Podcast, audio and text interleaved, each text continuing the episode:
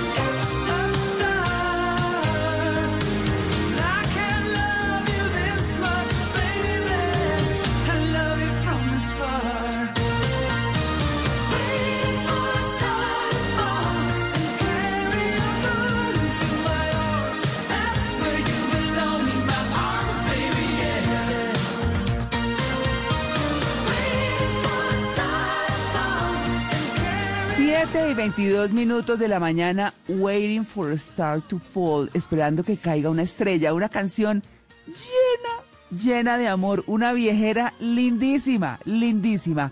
Me la encontré anoche y les quería compartir este despertar lindo de amor, positivo, chévere. Este es un grupo que se llama Boy Meets Girl, el muchacho que se encuentra a, a la mujer, a la niña. Eh, bueno, un grupo enamorado, un grupo de, canción nor- de canciones norteamericano. eh, tiene tres integrantes, es de Seattle, en los Estados Unidos, y esto es de 1982. Así que se los quiero traer porque es lindísima. Ellos, no sé, no son tan, tan, tan, tan conocidos, por lo menos entre nosotros, o no sé pero siempre me gustó esta canción, me toca el alma, me toca el corazón y me da alegría. Y eso les quería compartir.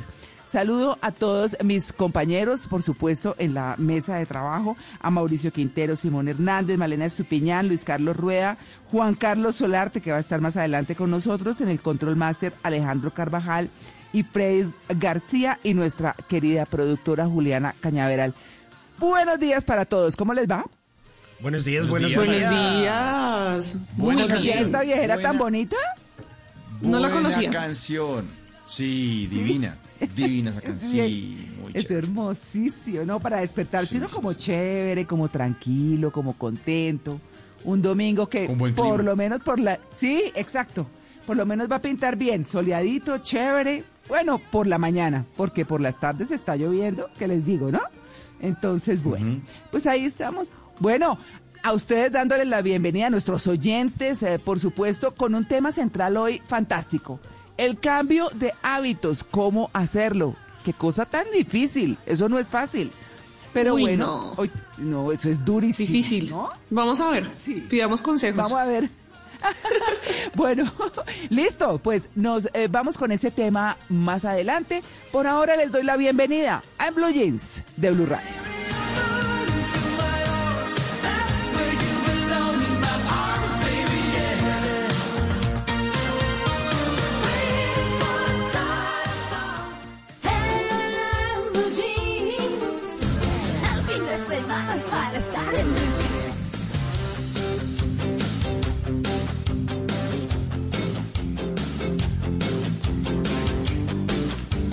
Las María Clara. 7.25, ¿qué tal si, si vamos con la encuesta, Mauricio? Sí, sí, ¡Ay, sí, sí, Le- claro! Le, le está diciendo a María Clara que si le parecía que lanzáramos de una de nuestra encuesta para que nuestros oyentes hagan parte de Blue Jeans en esta. Ay, Mauro, no lo escuché, discúlpeme, y es importantísimo, por supuesto, porque nuestro tema central, les recuerdo, cambio de hábitos, ¿qué les vamos a preguntar a nuestros oyentes, Mauro? Fácil, fácil y divertida la pregunta. ¿Loro viejo no aprende a hablar? Simplemente esa es la pregunta. ¿Cierto o falso? Nuestros oyentes, pues para que se diviertan en esta mañana de Blue Jeans. ¿Loro viejo no aprende a hablar? ¿Cierto? ¿Falso? Ustedes tienen la palabra, la palabra entonces en esta mañana de En Blue Jeans. Ahí vamos a poner la encuesta en nuestra cuenta de Blue Radio, arroba Blue Radio Co en Twitter para que ustedes respondan y entre todos vamos compartiendo sus opiniones. Buenísimo, Pues, buenísimo. Yo creo que yo creo que es cierto, Loro Viejo no aprende a hablar. Pero bueno, vamos a ver qué dicen los oyentes. Mientras tanto, miren lo que me encontré hasta ahora, 726. ¿Qué posibilidades hay en la vida que a uno le caiga un meteorito en la casa y además de eso volverse archimillonario? Pues bueno, le pasó Uy. a...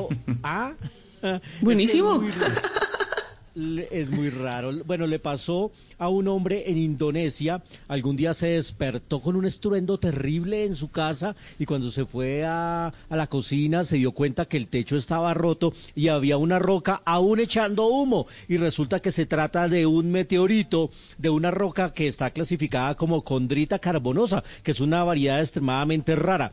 Pues resulta que esta roca está valorada en aproximadamente 850 dólares por gramo. Es decir, a este hombre le cayeron casi 2 millones de dólares a su casa. Y efectivamente, se la compraron y ahora es el multimillonario de la zona. Le cayó un meteorito y además se volvió rico. El hombre va a destinar los fondos a su eh, iglesia local porque él es muy cristiano. Pero pues la próxima vez que a usted le digan, uy, ojalá le caiga un meteorito en su casa, le están deseando buena fortuna. Qué bien. Uno dice gracias. Gracias. Sí, sí. Gracias, gracias. Lo mismo para ti. Qué amable, qué amable. Vea, me encontré con un video viral buenísimo en redes sociales y es que acá cayó algo de la casa de una familia, pero pues no se hicieron ricos, al menos sí se hicieron virales en redes sociales. Y es que una niña pequeña de tres o cuatro años va a donde está su mamá súper alegre para decirle que en su habitación había entrado un conejo bebé y que su nuevo amigo ahora estaba jugando con su mascota, un gato. Entonces la madre empieza a grabar y le pregunta, ¿cómo así? ¿Y cómo entró el conejo? Y le dice, sí, es un conejito y está jugando con mi gato. Entonces la mamá de la niña le dice, bueno, pues déjame ver porque qué tierno es que un conejito, Ay, porque sí. es bebé, haya entrado a jugar con un gatico, pues me parece muy lindo, vamos a ver. Y entonces con la cámara empieza a seguir a la niña emocionada que la lleva hasta la habitación para ver cómo el conejito bebé juega con el gato. Y esto es lo que se encuentra, escuchemos ese momento del video. ¡Ay, ahí está! ¡Ay, ay, ay, ay, ay, ay! No es un conejito bebé, es una rata. La concha de la Pues resulta que el conejito bebé era una rata de un tamaño tremendo. Brutal. y por Uy, sí. supuesto, esto causó un revuelo en las redes sociales por lo divertida que es la escena. No solo por la inocencia de la niña, sino por la reacción de la madre.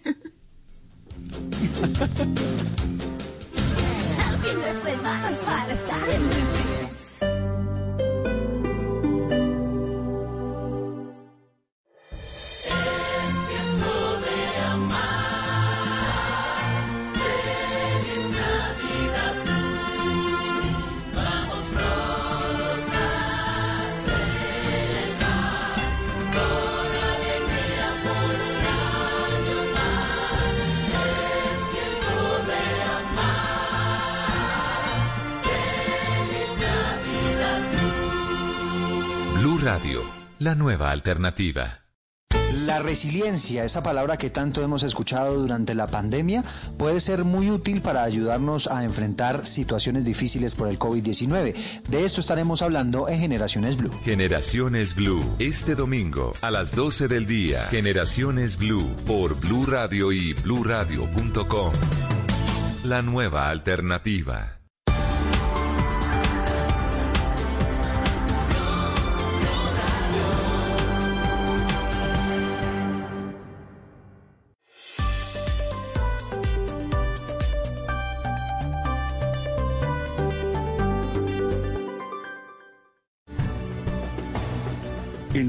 Soñamos está lleno de titanes que a diario luchan por la salud de los demás.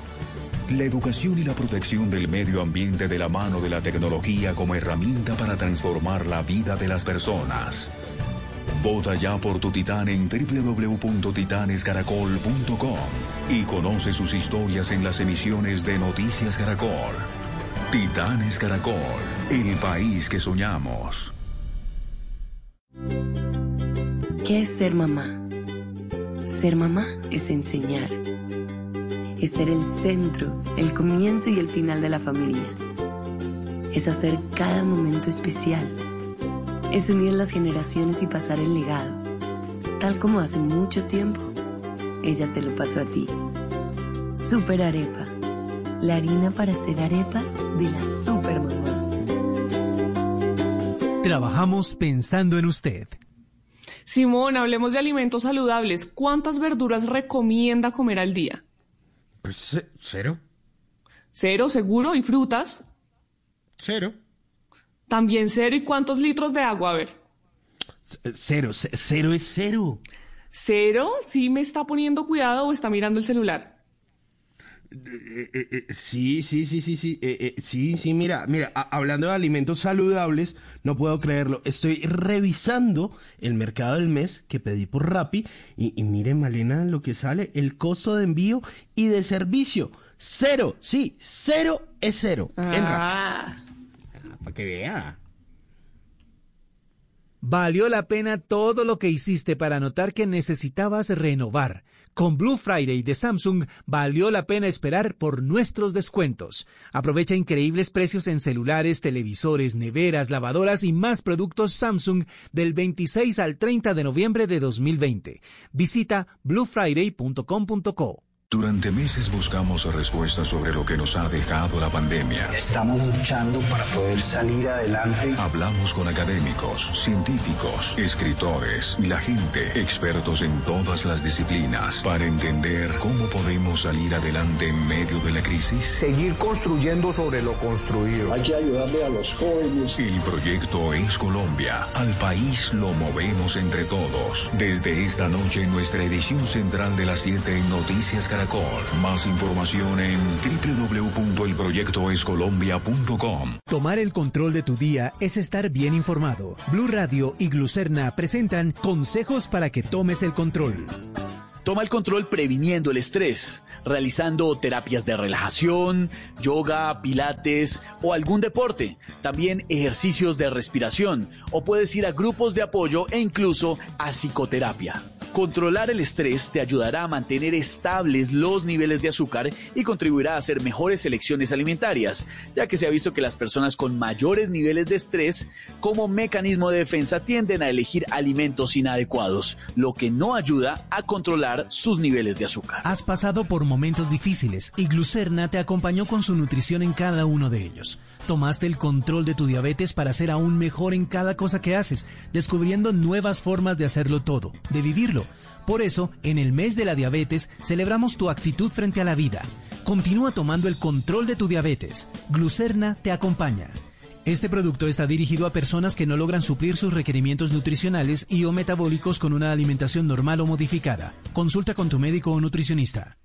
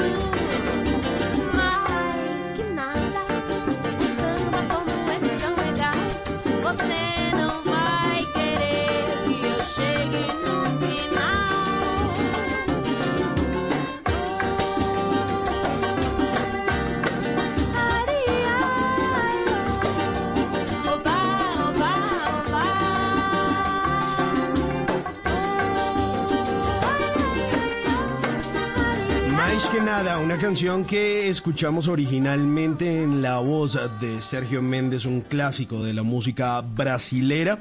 Y bueno, pues hace un tiempo en la fundación Playing for Change decidieron hacer todo un proyecto musical en el que cogieron canciones y las cambiaron, las modificaron, les dieron una nueva vida. Y por ahí han pasado eh, canciones como La Tierra del Olvido, Stand By Me. Y aquí estamos escuchando esta que se llama Mais que Nada, que es, como ya les dije, un gran clásico que conocimos en la voz de Sergio Méndez. Hoy que estamos hablando de los cambios, ¿qué tan difícil es cambiar? ¿Será que si cambiamos? Pues a propósito del tema, les hicimos una pregunta a nuestros oyentes, Mauricio. Sí, señor, la pregunta es sencilla, está puesta en nuestra cuenta de Blue Radio, arroba Blue Radio Co. ¿Loro viejo no aprende a hablar? ¿Cierto o falso? Loro viejo no aprende a hablar, ¿cierto? 57%, falso 43%. Ahí están los, los votos de nuestros oyentes. Vamos a seguir informando y reportando estas votaciones. ¿Será que el loro viejo no aprende a hablar? ¿Será que no podemos cambiar de hábito? Pues un especialista más adelante nos va a contar a ver si eso es posible.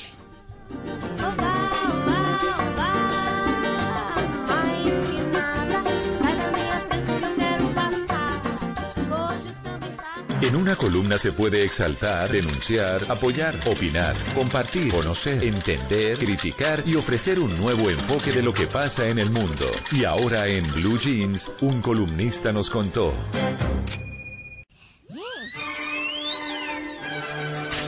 Siete de la mañana, 38 minutos. Hoy en un columnista nos contó, les traje una columna del New York Times que se llama La Edad de Oro del Podcast. Está escrita por Jorge Carrión, que es un crítico cultural y es un escritor español conocido.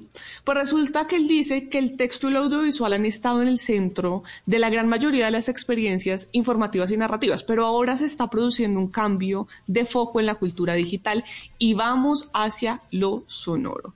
No sé qué opinan ustedes, pero sí es cierto, por lo menos en mi caso particular, que escucho muchísimos más podcasts que antes. De hecho, Blue Radio tiene varios y no solo por mi afinidad a la radio y a lo sonoro, creo que se da ese cambio, sino veo que también las nuevas generaciones se está dando esto de escuchar más y más contenido que viene sonoro. Pues dice que después de El dos décadas... es buenísimo, Malena. El Sí, sí, sí, mejores, claro. sin duda. Uy, Sin qué- duda, qué muy bueno. tan chistoso. ¿Cierto? No, no, no. No, buenísimo. No, la delicia de escucharlo, señor. Recomendadísimo. Sí, sí. Pero no, de verdad sí es recomendado. Pues Ah, bueno, después de dos décadas Gracias. en que la informática personal, la telerrealidad, las series, imagínense los teléfonos inteligentes y las redes sociales han influido bastante y además se han reforzado mutuamente situando el texto y lo audiovisual en el centro de la gran mayoría de las experiencias eh, informativas, narrativas y personales, dice que se está produciendo un cambio, el columnista, de foco en la cultura digital hacia lo sonoro.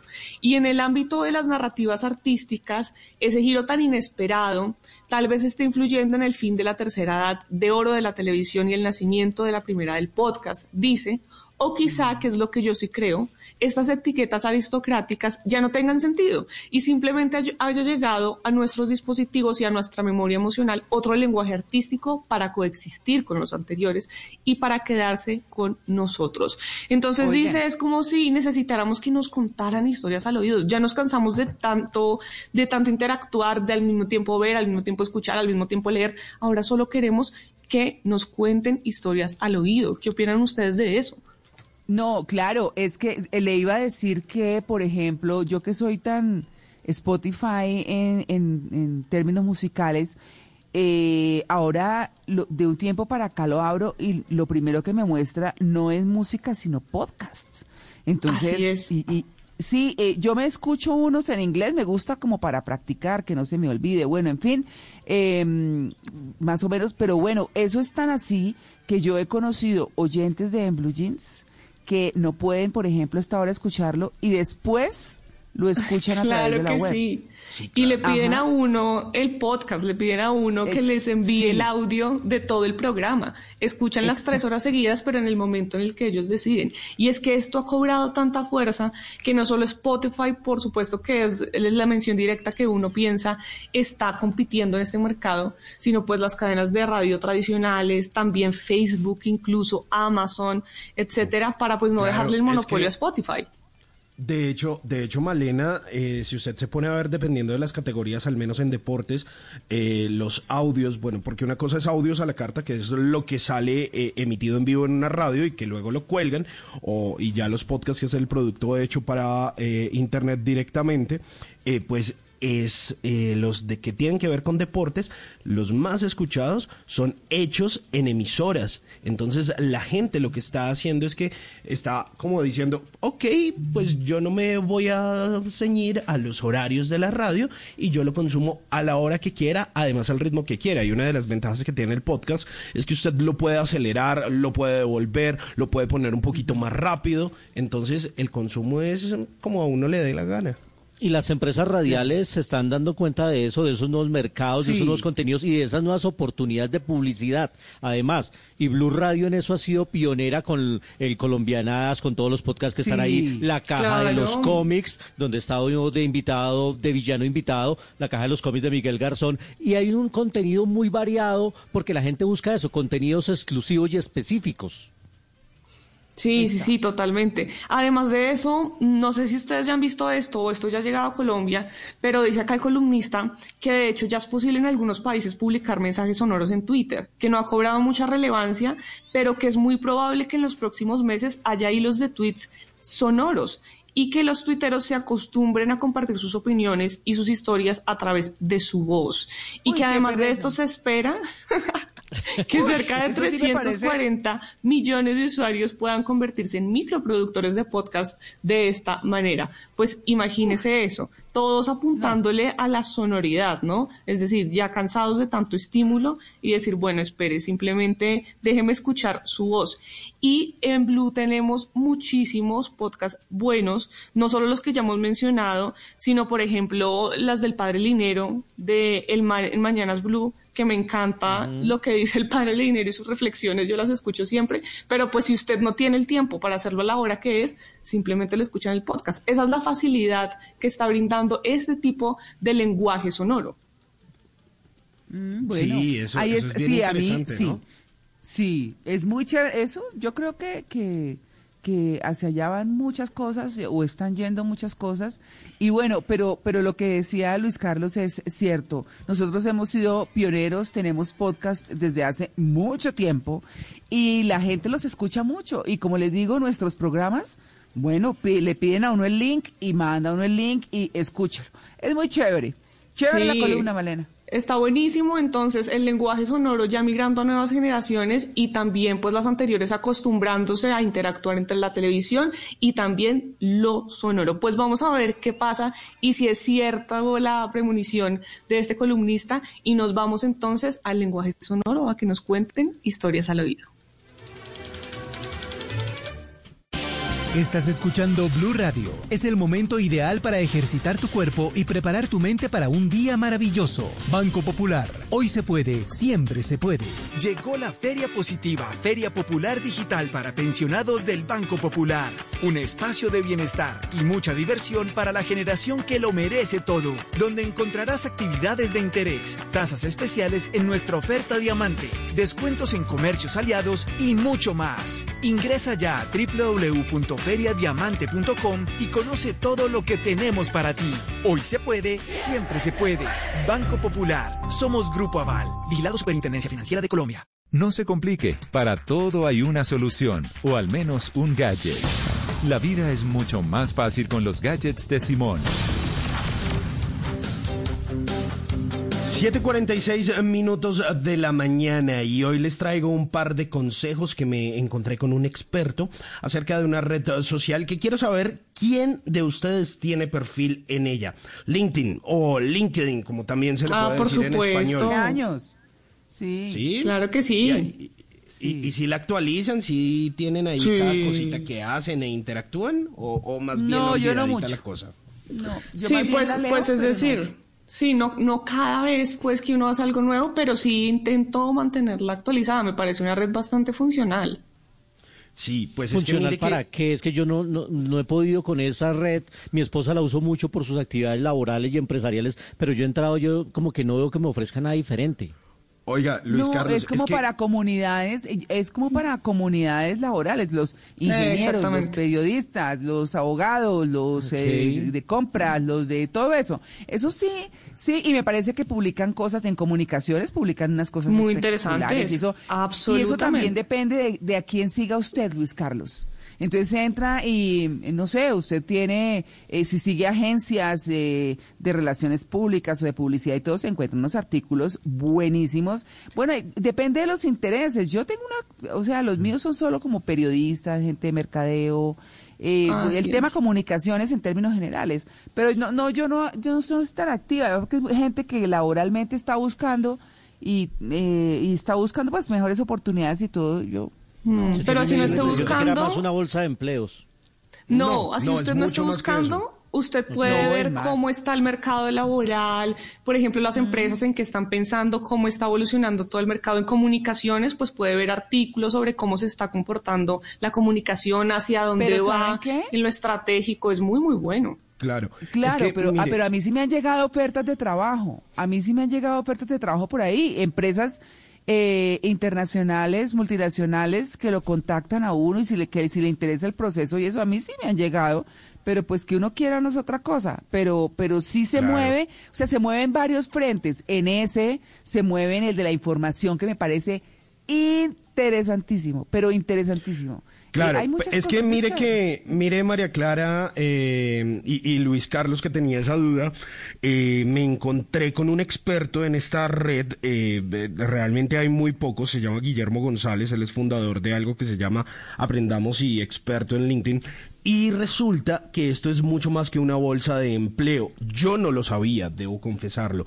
Y es que aquí, digamos que una de las cosas claves es la segmentación. Entonces, no solo lo puede usar usted para conseguir empleo, para estar conectado, para tener muy buena información, eh, digamos, de sus intereses, sino que las empresas también las eh, lo pueden usar para buscar nuevos talentos. También usted Sí. lo que puede hacer como vendedor es, oiga, no, lo que pasa es que yo vendo vinos.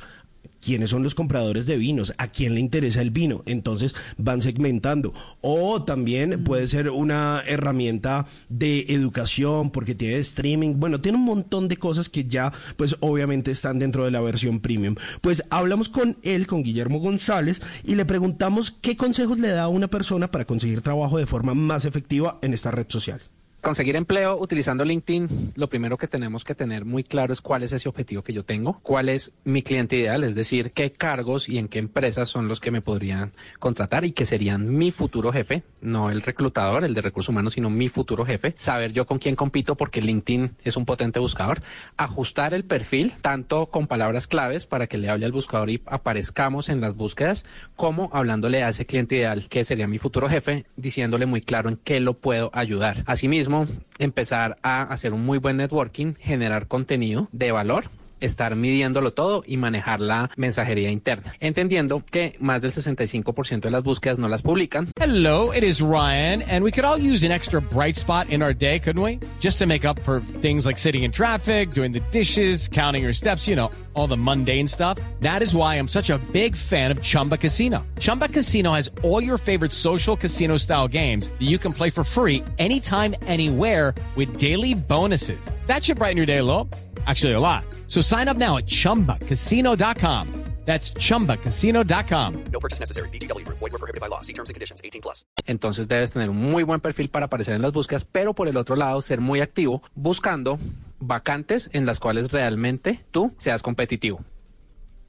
Bueno, y de verdad funciona tener un servicio premium, eso como que sí vale la pena la inversión o no. Tener servicio premium en LinkedIn es como tener una moto de alto desempeño. ¿Y a qué me refiero? Que primero debemos montar triciclo, después bicicleta con rueditas, después bicicleta, pues ya una bicicleta un poco más sofisticada, pasar a una moto. ¿Y a qué va esto? A que uno ya debe tener una estrategia muy bien montada en LinkedIn para montarse en un plan premium, para acceder a un plan premium, porque el plan premium es muy bueno, sin embargo, complementa tu estrategia y si tú sin estrategia te montas en un plan premium, no vas a obtener resultados.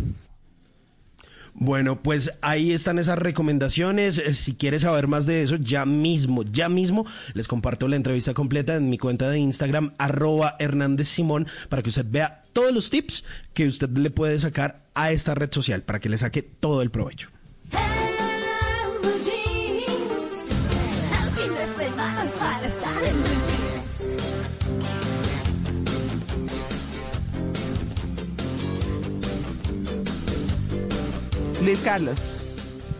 Ah, pensé que íbamos con orgullo, perdón. Entonces, mire lo que me encontré. ¿Cómo les parece que me di cuenta que estábamos ya por estos días celebrando 20 años de la famosa barriga de trapo? ¿Se acuerdan ustedes? Ese cuentazo claro. en la costa caribe. Sí, sí, sí. Una mujer que tenía Trapoman. varios hijos, el macho trapo, el macho man. Bueno, pues le ha salido ya una competencia al macho man, pero este sí de verdad. ¿Cómo les parece que en Nigeria llegó un hombre a una fiesta, a una fiesta de un matrimonio? Llegó él con seis mujeres embarazadas y dijo, todos los bebés son míos. Todas están embarazadas al tiempo y él llegó muy orgulloso, luciendo a sus, no son esposas de él, son compañeras sentimentales, pero él llegó con todas a la fiesta y por supuesto se robó el show, se tiró la fiesta, a los novios ya no les paró bolas nadie y todas las fotos y la atención de esta boda se la llevó este hombre que es un DJ local que trabaja en Nigeria y se volvió, se llama Mai Ensenewe y eh, se volvió viral por aparecer en la boda con seis mujeres embarazadas al mismo tiempo él. Este sí es un verdadero macho man. ay, ay, ay. Mire lo que me encontré, mire lo que me encontré. Eh, Lufthansa ofrece a los pasajeros de clase económica comprar toda una fila entera para dormir durante el vuelo. Acuérdense que todas las aerolíneas están sufriendo por el tema del COVID, ya lo sabemos, está súper claro. Hay lugares que eh, viajan desocupados, asientos, sillas vacías. Pero ellos dicen que si usted está en el trayecto entre Frankfurt y Sao Paulo y paga 260 dólares adicionales, o sea, 940 mil pesos, puede acostarse y pide cobija y nadie lo molesta. Utiliza las tres sillas y se va durmiendo todo el viaje. Es una muy buena alternativa, una- una- un- algún tema de mercadeo, creatividad, pues que resulta de esta pandemia para vender los puestos y para que se vayan ocupados esas sillas, se vayan ocupadas Uy, esas pero es sillas. que ese vuelo es largo, vuelos. ¿no? Pero Claro, imagínese, desde Alemania hasta Brasil. Entonces, en vuelos Sí, internacionales van a vender todas las sillas para que usted vaya acostado, señor. No, que sí es larguísimo el vuelo, son como 11 horas más o menos. Deben ser por ahí unas Sí, 12. Aquí estoy viendo. Dependiendo de, pueden ser 12 a 13 horas. Bueno, ahí está. Entonces, la alternativa para que se vaya eh, a mimir mientras va en ese vuelo desde Alemania hasta Brasil. Eso fue lo que me encontré.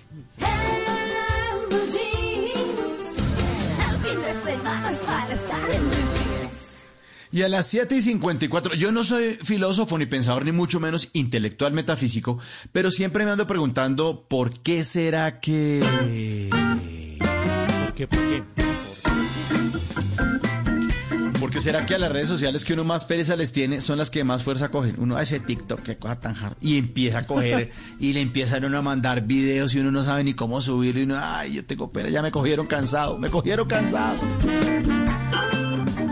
¿Por qué será que cuando uno acaba de pagar el celular a cuotas le sacan una versión mejorada del que se demoró un año pagando? Ay, ahora sí coroné este y ¡pum! Ya hay seis nuevos distintos con una cate- tienen afeitadora, tienen de sí. todo, o sea, si lo mejoraron, ahora sí están mejor. ¿Por qué será que el jugador de fútbol colombiano te tutea y te ustea en la misma frase? No, o sea, te tustea, te tustea. O, no puedes descuidarse porque si no viene el rival y te hace gol y uno, espere que no le entendí. ¿cómo- ¿Qué fue lo que dijo, señor? Sí, al mejor estilo chinche. De toda la gloria igual Chinche. se va a poner ahí. Mm. ¿Por qué será que las cafeterías gritan lo que uno acaba de pedir? Gritan. Entonces uno dice a volumen bajo, eh, me hace el favor y me trae dos cafés. ¿Tú qué quieres? Bien. Sí, eh, dos cafés, un roscón y una mantecada. Lucila, roscón y mantecada, dos cafés. Y uno, ya, chique, todo el mundo se enteró que vamos a tragar acá como cerdos. Ya. Lucila, que van a tragar como cerdos.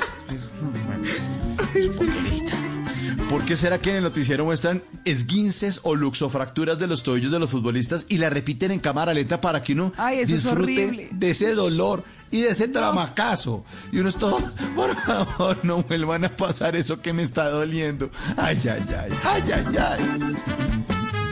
¿Por qué será que los políticos hablan haciendo exactamente el mismo movimiento con ambas manos?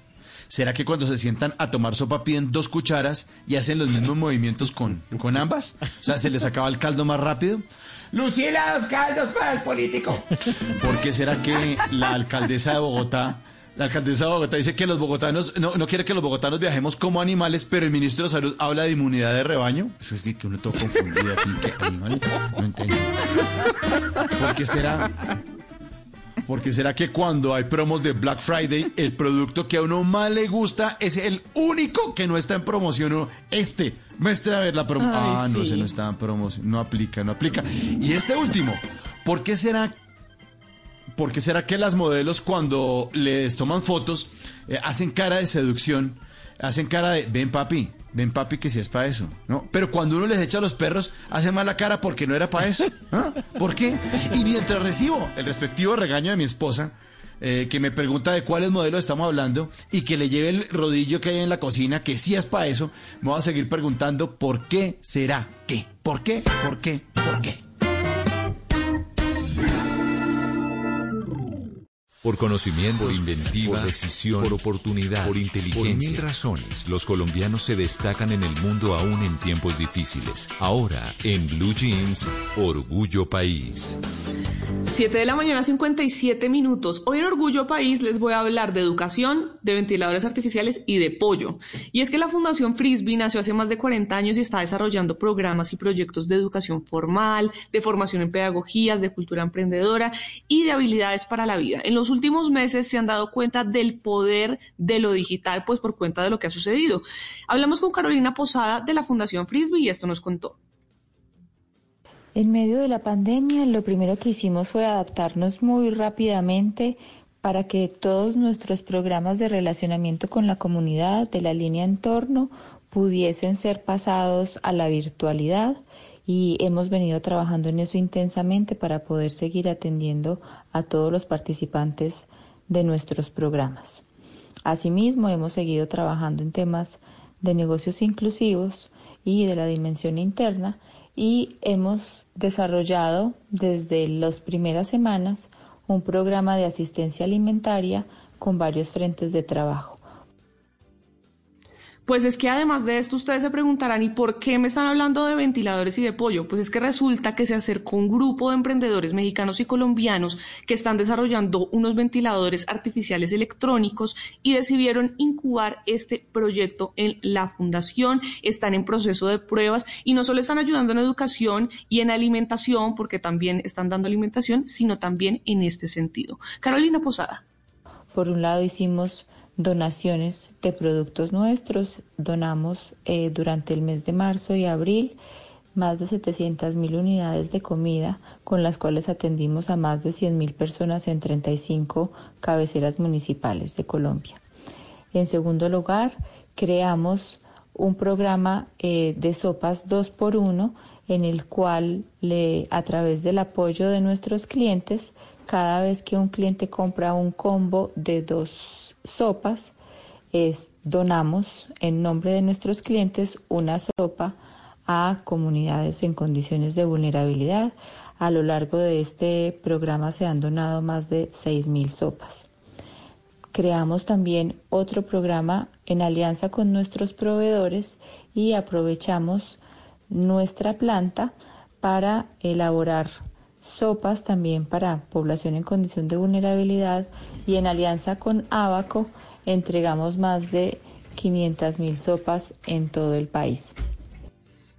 Pues ustedes quieren saber más sobre esta fundación o ayudarlos con sus proyectos de educación o de alimentación o con los ventiladores que servirán para personas que sufren de COVID-19 ya en una etapa pues mucho más desarrollada que tienen que estar en hospitalización, pues entonces pueden buscarlos en internet, lo pueden hacer como www.fundacionfrisbee.com www.bluradio.com. Y pues ya sabe que si usted es una persona que está ayudando a otras, una organización, una fundación en medio de la situación que estamos viviendo, me puede escribir a mis redes sociales. Estoy como arroba male para que pueda contar su historia y entre todos ayudemos a formar un mejor país.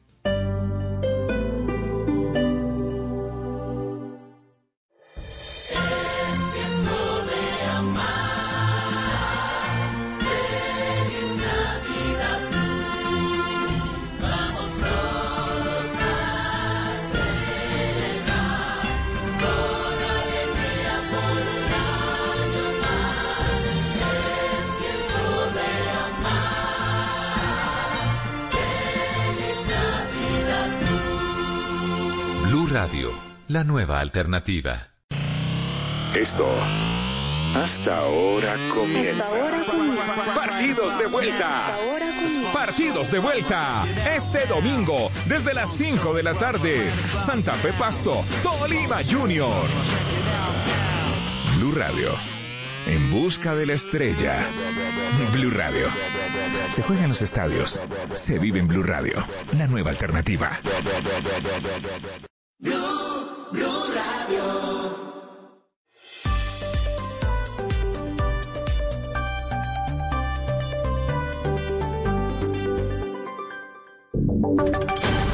Voces y sonidos de Colombia y el mundo en Blue Radio y bluradio.com, porque la verdad es de todos. Son las 8 de la mañana, un minuto. Actualizamos información en Blue Radio. Atención, fueron más de 60 las casas que fueron consumidas por el gigantesco incendio que se registró esta madrugada en el municipio de Río Sucio, en el Chocó, y lamentablemente se confirma la muerte de dos personas como consecuencia de este suceso. ¿Qué detalles se han conocido, Vanessa Aguirre? Así es, hablamos con el alcalde de Río Sucio, Conrad Mendoza, quien manifestó que son dos las personas, las víctimas fatales de esta tragedia. Hablamos de una menor de ocho años, Sofía Mosquera, y una funcionaria de la alcaldía municipal, Rosmira Palacio. En cuanto a las afectaciones, se tiene un aproximado de 62 viviendas incineradas y el reporte de lesionados aún está en proceso. Ya el incendio fue controlado con ayuda del ejército y el alcalde manifestó que se van a implementar acciones para quienes lo perdieron todo. Estamos trabajando fuertemente en la comunidad y también nos participó el Ejército Nacional para ver cómo conseguimos un subsidio de vivienda a estas familias que se salieron afectadas por esta conflagración. Finalmente, el helicóptero que estaba pidiendo el alcalde para atender esta emergencia nunca llegó. Bueno, allí está el relato del alcalde que de forma desesperada, por supuesto, está pidiendo auxilio. Ya se confirmó por fuentes de la presidencia que el presidente Iván Duque habló anoche mismo con el alcalde de Río Sucio, Chocó, por cuenta de la emergencia. El mandatario dio instrucciones al Ministerio del Interior, a la Unidad Nacional de Gestión del Riesgo para atender esta emergencia de forma prioritaria y se espera que esta mañana desde San Andrés el presidente Duque se pronuncie al respecto. A propósito de esa visita que tiene planeada el presidente Duque al archipiélago, se espera que evalúe la atención y la recuperación de las islas. Diana Ospino. Desde anoche el presidente Iván Duque llegó junto a una comitiva del gobierno al puesto de mando unificado establecido en San Andrés para evaluar la atención de los damnificados y a la vez vigilar la ejecución de las obras. Durante la mañana de este domingo hará un recorrido por Providencia, pero entre tanto, en el archipiélago las demás autoridades siguen trabajando por la atención no solo de las familias afectadas, sino de los animales. El coronel John Sepúlveda, comandante de la policía de San Andrés, señaló que con un grupo de veterinarios atendieron a más de 50 perros y 30 caballos heridos por elementos que volaron durante el huracán. Empezaron a recoger estos animales que estaban deambulando, revisar los que estaban definitivamente muy malos y en el momento están dándole tratamiento, alimentación e hidratación. El oficial señaló que están contactando a algunas fundaciones para trasladar a un grupo de estos perros y que puedan ser dados en adopción. Pues a propósito de este tema, de lo que está ocurriendo con el archipiélago de San Andrés, de la manera como intentan recuperarse de esa emergencia que dejó el paso del huracán Iota, esta madrugada se pronunció el Papa Francisco, José Luis Pertus. Sí, Eduardo, durante el Ángelus en la Plaza de San Pedro, el Papa Francisco dijo que ora por las personas afectadas por el huracán Iota, especialmente por la isla de San Andrés, Providencia y Santa Catalina. Quiero expresar de nuevo mi cercanía a los países de América Central afectados por fuertes huracanes, especialmente la isla de San Andrés, Providencia y Santa Catalina y la costa pacífica del norte de Colombia. Rezo por todos los países que sufren esta calamidad. Además, saludó con un mensaje a los peregrinos que han llegado a Roma con ocasión de la consagración de 13 nuevos cardenales y a aquellas personas que también viven por otra pandemia y es la del coronavirus y sin ayuda. Invitó a sacar el bien dentro de la pandemia. Hizo un llamado a la solidaridad y ayuda por las personas que tienen necesidades por el coronavirus. José Luis, gracias. Volvemos a noticias en el país porque fueron enviados a la cárcel seis presuntos integrantes de una banda delincuencial denominada Los Otto. Se dedicaban a robar visitaxis y a los usuarios que se movilizaban en este medio de transporte en el municipio de Soacha, Cundinamarca. Silvia Charri. Sí, según pruebas de la fiscalía, algunos de los capturados abordaban estos eh, visitaxis y les pedían a los conductores cumplir trayectos por lugares oscuros y poco concurridos. Otro grupo de los capturados, al parecer, interceptaba a los transportadores en el camino, los intimidaba con armas de fuego o con armas blancas y los despojaban del dinero, celulares y demás objetos de valor. Sobre el tema habló la directora seccional de la Fiscalía de Cundinamarca, Nidia Pilar Rojas. envió a prisión a seis de los de una organización criminal denominada Los Soto, la cual venía afectando la seguridad ciudadana con el hurto de visitaxis y a los usuarios de transporte del municipio de Soacha, Cundinamarca. Los capturados deberán enfrentar un juicio por los delitos de concierto para delinquir y hurto calificado de agravado. Silvia, gracias. Y llega la información deportiva. Después de 15 años de retiro, Mike Tyson volvió al ring en una pelea de exhibición anoche en Los Ángeles frente a Roy Jones, una competencia, una pelea pues que tenía muchos atractivos detrás. Joana Quintero, ¿cuál es el balance? Eduardo, la pelea fue de exhibición para recaudar fondos y apoyar a los más necesitados. La pelea entre Tyson y Jones se llevó todas las miradas. Tras 15 años del retiro, Tyson volvió al cuadrilátero, perdió 45 kilos y siempre impuso su actitud devoradora. Jones, que hace dos años colgó los guantes, le costó un poco el ritmo de Iron Mike, quien dijo haber ganado, pero estar de acuerdo con el empate. En la exhibición, Jones homenajeó a Kobe Bryant. Sus guantes llevaban su rostro y era fiel visitante de estos escenarios en Los Ángeles. Jones fue 22 veces campeón mundial en cuatro divisiones y Tyson, que ganó 10 millones de dólares por esta pelea, donó el dinero para la causa benéfica. Noticias contra reloj en Blue Radio. A las 8 de la mañana, 7 minutos, una noticia que está en desarrollo tiene que ver con la Agencia Pública Sanitaria en el Reino Unido, que ha informado del hallazgo de una cepa del virus de la gripe aviar en una granja comercial de pavos en el condado de North York- Yorkshire, que queda en el norte de Inglaterra. Advierte, sin embargo, esta agencia que el riesgo para la salud pública derivado del virus es muy bajo y puntualizó que no supone ningún riesgo alimentario. Y estamos atentos porque avanzan a esta hora las elecciones en Brasil para escoger a los alcaldes de 57 grandes ciudades de ese país, entre ellas Sao Paulo y Río de Janeiro. Unos 38,3 millones de electores han sido convocados a las urnas. Ampliación de todas estas noticias, como siempre, en blueradio.com. Seguimos con En Blue Jeans. El país que soñamos está lleno de titanes que a diario luchan por la salud de los demás. La educación y la protección del medio ambiente de la mano de la tecnología como herramienta para transformar la vida de las personas.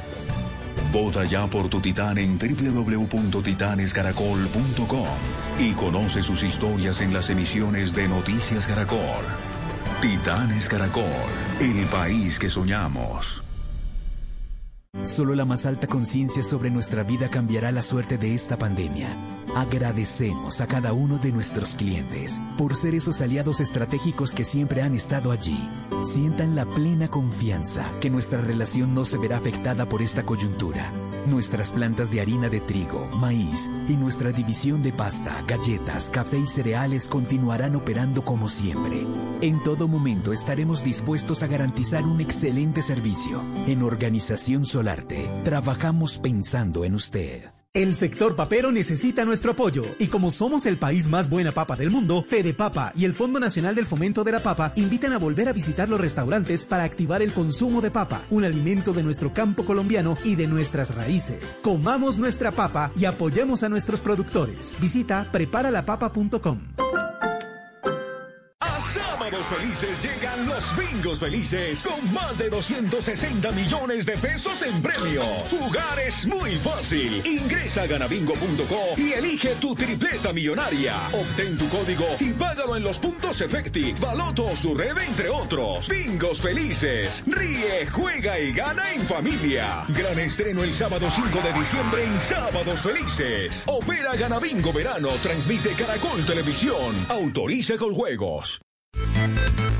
¿Momento de ahorrar o de darle a tu casa un nuevo estilo? Con el Black Friday Coming Center, escoger no será necesario. Activa los precios más increíbles del año para llevarte una enorme variedad de productos con el mejor ahorro. Encuentra cocinas integrales hechas a la medida, miles de colores en pintura y todos los materiales que necesitas para realizar tus proyectos en casa. No esperes a quedarte con las manos vacías. Aprovechalo solo del 25 al 30 de noviembre en Coming Center y comingcenter.co. Valió la pena todo lo que hiciste para notar que necesitabas renovar. Con Blue Friday de Samsung valió la pena esperar por nuestros descuentos. Aprovecha increíbles precios en celulares, televisores, neveras, lavadoras y más productos Samsung del 26 al 30 de noviembre de 2020. Visita bluefriday.com.co.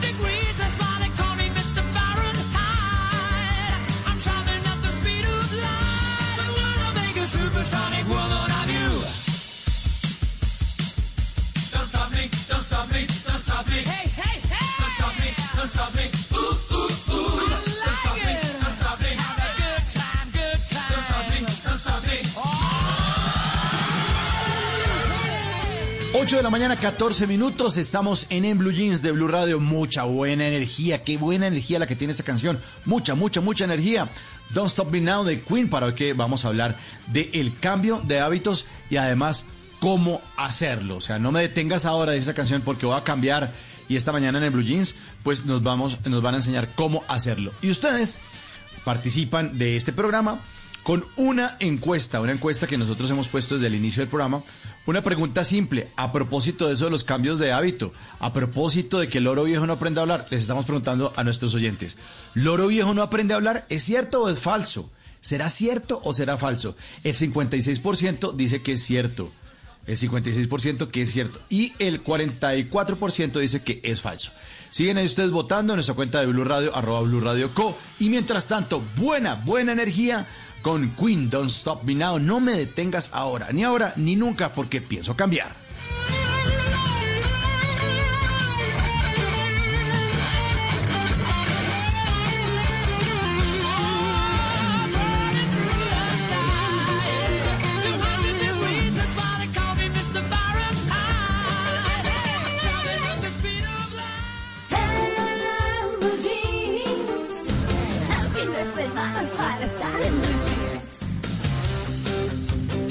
8.15 de la mañana. Bueno, ahí eh, hay unos pueblos que realmente tienen nombres raros. Aquí en Colombia, por ejemplo, tenemos pueblos como Sipí en el Cauca, Lloró, Venta Quemada. Eh, a mí siempre me ha causado curiosidad Sopetrán en Antioquia. Me parece que tiene Ah, nombre de sí. una empresa de transporte. ¿A qué hora sale Ya, el bus de. Sopetrán? De Sopetrán. Sí, sí, ¿A qué hora sí. sale el bus de Sopetrán para Mariquita? Mariquita, otro nombre raro. Pues resulta que en Austria hay un pueblo que se llama fucking, como esta palabra en inglés que, sin- que tiene connotación sexual. folla- se llama fucking y obviamente sus habitantes que no pasan de 100, es un pueblo muy chiquito, están aburridos de que todo el mundo le haga bromas con la palabra de su pueblo, con el nombre de su pueblo, entonces han decidido cambiarlo. A partir del primero de enero se va a llamar fogging con G y no fucking con CK.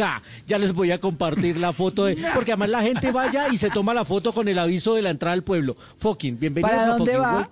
Para fucking. ¿Para dónde va? ¿Para no, fucking? Que, no, sí, no, no, no, ¿qué vas, no, ¿qué va a hacer? ¿Para dónde va? Sí, por favor. Sí. Sí, se van a cambiar de nombre entonces, ya no será fucking, sino fucking, allá en Austria. Que se vayan en el bus de Sopetrán.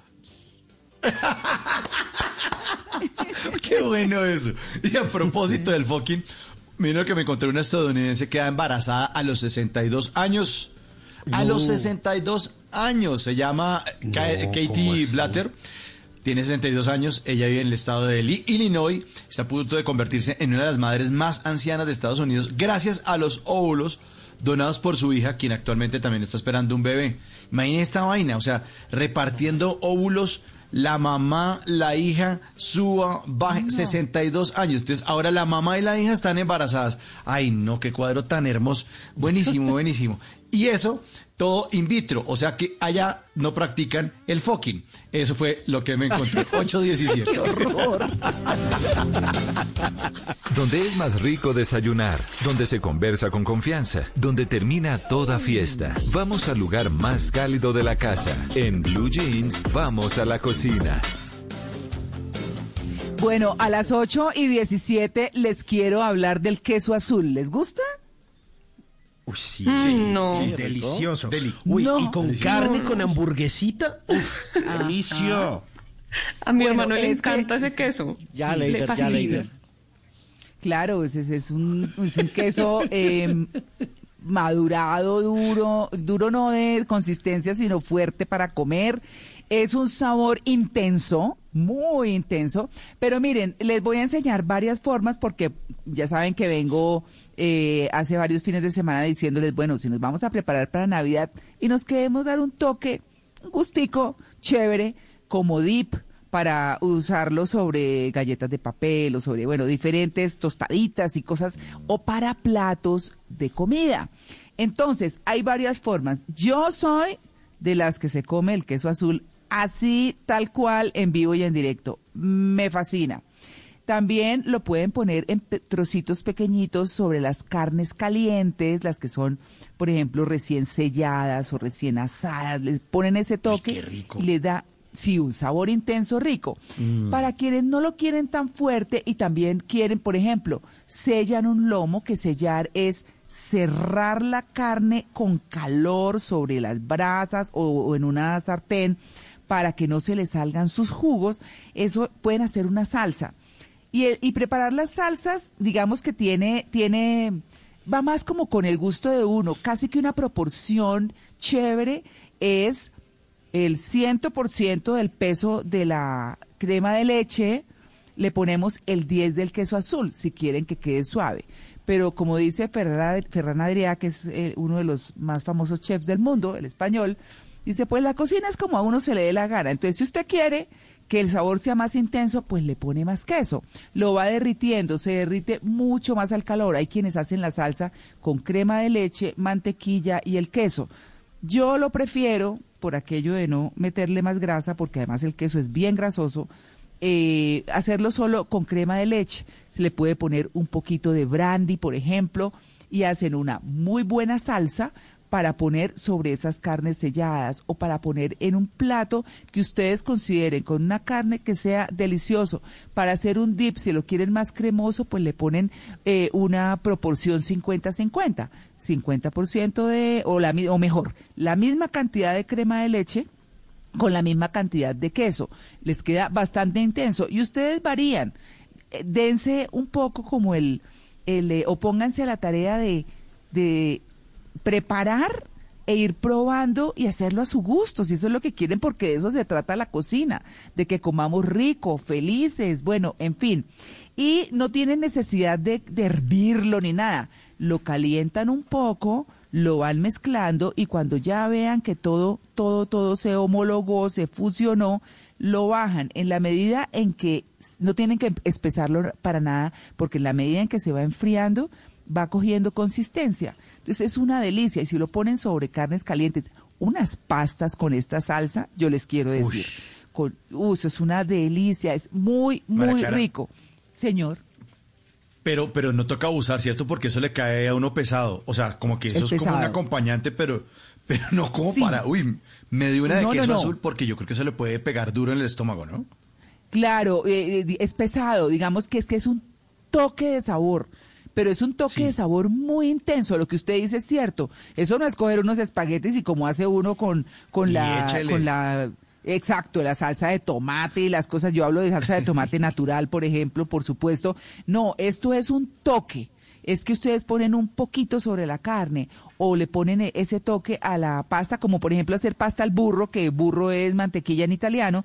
Entonces lo que hacen sencillamente es que le ponen un poquito de mantequilla y lo, y lo mezclan y les queda ese toque y ese saborcito al fondo delicioso.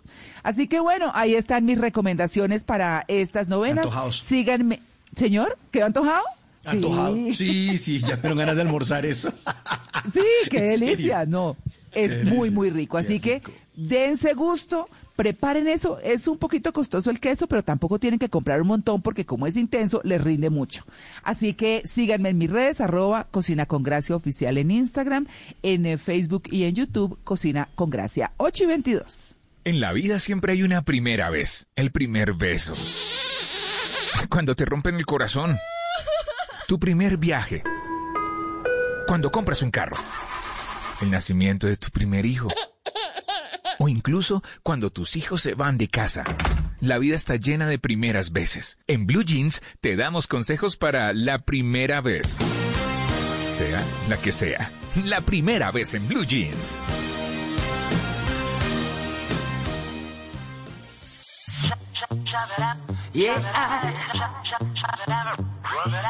Quizá no hay palabras para decir lo que siento por ti, lo que me gusta de ti, lo que me enamora de ti. Quería escribirte una canción, pero no sé si mencionarte. Tal vez sea muy pronto para decírtelo. Estoy enamorado, ¿cómo te puedo convencer? No sé si le gusto. Ayúdame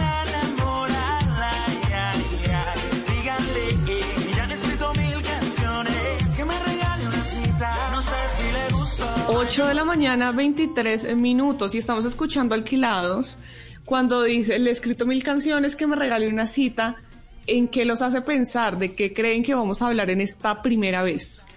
La primera cita. Por supuesto. Ay, cuando empieza a, a dedicar canciones.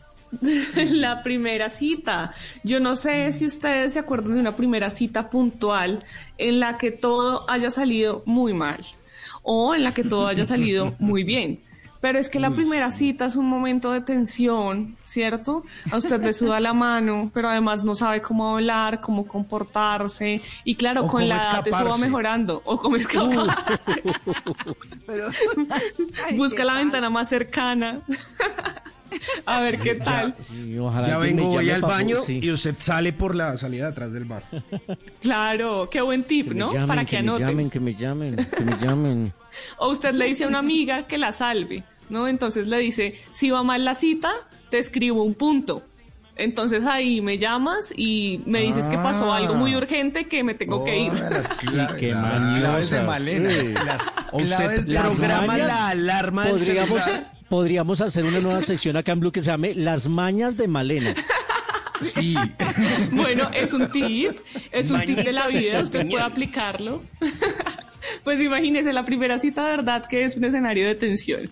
Entonces le preguntamos a una de, nuestros de nuestras oyentes que se llama Valentina, cómo le fue en su primera cita, pero la primera cita de toda su vida. Y esto fue lo que nos contó. Eh, mi primera qué bien. cita fue con un niño que me gustaba muchísimo, que yo, mejor dicho, estaba enamoradísima de él. Y claro, él me invitó a cine, me dijo que pues nos fuéramos a un centro comercial y, y me gastaba cine y toda la cosa. Entonces pues íbamos llegando ahí al lugar, me había gastado antes de eso un helado ahí en, en McDonald's y íbamos llegando al cine cuando pues él ya había pasado la entrada y yo iba distraída mirando mi celular y claro, yo iba a entrar y pues los vidrios súper transparentes, muy limpios, acabados de, de brillar. Y claro, yo iba a entrar y me golpeé horrible con el vidrio, la gente me miraba raro, eso era como que le pasó y pues claro, él, él toteaba de la risa riéndose ahí de mí y yo no sabía qué hacer de la pena, no, se me había regado el helado en toda la ropa, en la chaqueta, mi entero. No, qué pecado. Bueno, pues resulta que esta primera cita no fue tan buena, se estrelló contra el vidrio del cine y además de eso se le regó todo el helado. Pero, pues pero es que no es una muy buena cita, impresión. Cine no, porque usted necesita ahí como charlar. Bueno, a no ser de que sea típica. echar mano. No, ¿qué es eso? ¿Qué es Quiero eso? Ah, ah, ah, prohibido. Ay. Pero estoy de acuerdo con Simón, estoy de acuerdo con Simón. Uno en la primera cita no va a cine porque uno no puede hablar nada. Entonces, como Claro. estuvimos ahí callados dos horas. mm, Eso es ya para mm, después. Sí. Y usted tiene que es que conocer a la persona. Oigan, pero es que el cine es como la típica de mi época. Sí, No, de es cualquiera, como charlar. así. Claro, lo que pasa es que el cine a usted le evita charlar si tiene muchísimos nervios. Entonces, si usted dice, no, yo no me aguanto los Ah, nervios, sí. etcétera, pues va a cine, usted se saluda, hola, ¿cómo estás? Entra a cine, se le fueron los nervios, ve la película y luego al final, pues habla otra vez unas tres palabritas y se le pasan los nervios. Oiga, Por eso es tan común. Oiga, Malena, es que Malena me hizo un déjà vu porque yo ya ni me acordaba de eso. pues hace tanto que imagínense, yo, y se pone uno a pensar, y claro, eso era como, uy, me invitó a salir tal. Ay, hola, che- bueno, y empieza uno a pensar cosas. Ah, no, está Claro. Yo hace años que no tengo una primera cita, por supuesto. No la volví a, tentre- a tener porque me casé, porque llevo muchos años con mi esposo. La Pero próxima cita es con el ginecólogo. Aún así, No, no, ese Luis Carlos, sí. Con el no. obstetra. no, no, no, no. Aún así, usted puede tener mil primeras citas con el amor de su vida. Entonces, ya no tiene esos nervios, ya usted no le suda la mano, usted es como usted es, es feliz. Pero para las personas que todavía están en primeras citas, les recomendamos ser ustedes mismos. Y si quiere ahorrarse los nervios, pues sí. Vaya a cine ya que están abiertos con todas las normas de seguridad. Claro, Pero por favor, mire que no le pase también. algo vergonzoso. De la intención, ¿no? Yo creo que la primera Claro. cita depende de las intenciones que usted tenga. Usted escoge el lugar. Entonces usted dice restaurante, puede ser, eh, bueno, cine no recomendaría yo, o de pronto el bar si ¿cómo usted así quiere que ser más directo. intenciones? Claro. ¿Cómo así, porque- Simón? Que un bar. Depende- No, usted- Simón, ¿qué depende es porque eso? está un ¿Qué poco romántico. Ay, no, Depende porque qué usted se tan pone de serio pedigüeño. usted- de- No, no, no, no, no. No, María ¿Pedigüeño Clara. desde el principio? No, pedigüeño no. Simplemente es eh, hacer un poco más corto lo inevitable. Ay, no, qué horror. Qué Tomar el horror. atajo. No, no, Tomar el- no, no. No, ¿Se eso, no, cojan Simón? esos consejos. No, ¿se imagina sigan los consejos de una- Simón. No. Simón en peloto con una rosa en la boca. Y la vieja, ¿qué? Es que estamos haciendo más corto lo inevitable. Y la vieja así, El "What?". poeta. Sí. No. Sí, hagamos más corto lo inevitable. digo, ¿Más corto? No, no, no, no. No sigan los consejos Simón. No, no, no. Primera, La primera y última vez se llama esta sección. Siempre hay una primera y última vez. Pues si la hace Simón, sí. Sí, claro. No, no, no, acabamos con la sección de Malena. qué horror. No, no, no. Pues bueno, qué recuerde. No seguir los consejos de Simón primero y después Sí. de eso, recuerde que esta sección existe porque para todo en la vida siempre hay una primera vez. Sigo pensando en ti y no te puedo encontrar. No sé si le. Ayúdame.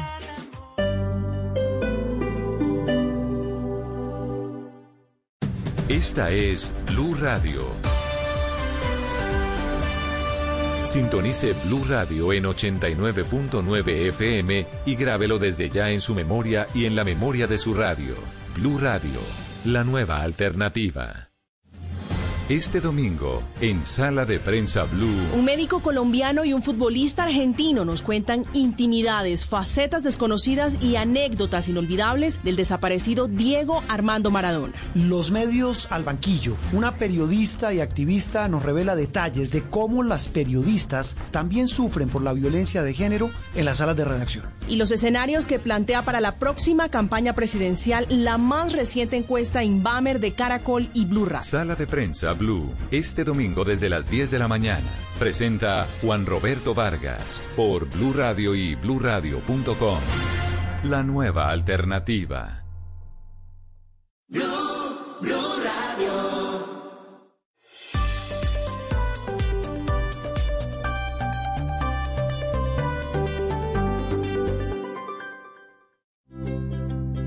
¿Qué es ser mamá? Ser mamá es enseñar. Es ser el centro, el comienzo y el final de la familia. Es hacer cada momento especial. Es unir las generaciones y pasar el legado. Tal como hace mucho tiempo, ella te lo pasó a ti. Super Arepa. La harina para hacer arepas de las super mamás. Trabajamos pensando en usted. Porque somos el país más buena papa del mundo, apoyaremos juntos el sector papero y gastronómico. Fede Papa y el Fondo Nacional del Fomento de la Papa te invita a consumir los alimentos que son tradición. Visita los restaurantes y apoya la producción del campo colombiano para que recuperemos los momentos y la comida de nuestro país. Comamos nuestra papa. Visita preparalapapa.com. Valió la pena todo lo que hiciste para notar que necesitabas renovar. Con Blue Friday de Samsung valió la pena esperar por nuestros descuentos. Aprovecha increíbles precios en celulares, televisores, neveras, lavadoras y más productos Samsung del 26 al 30 de noviembre de 2020. Visita bluefriday.com.co. En TCC seguimos cumpliéndoles a todos los emprendedores y empresarios del país. Nuestro país está hecho de ideas que se adaptan a las nuevas normalidades, que transforman los problemas en oportunidades y los finales en nuevos comienzos. Esta es nuestra Colombia, la que nos llena de orgullo, la que vemos crecer día a día y a la que en TCC queremos seguir cumpliendo.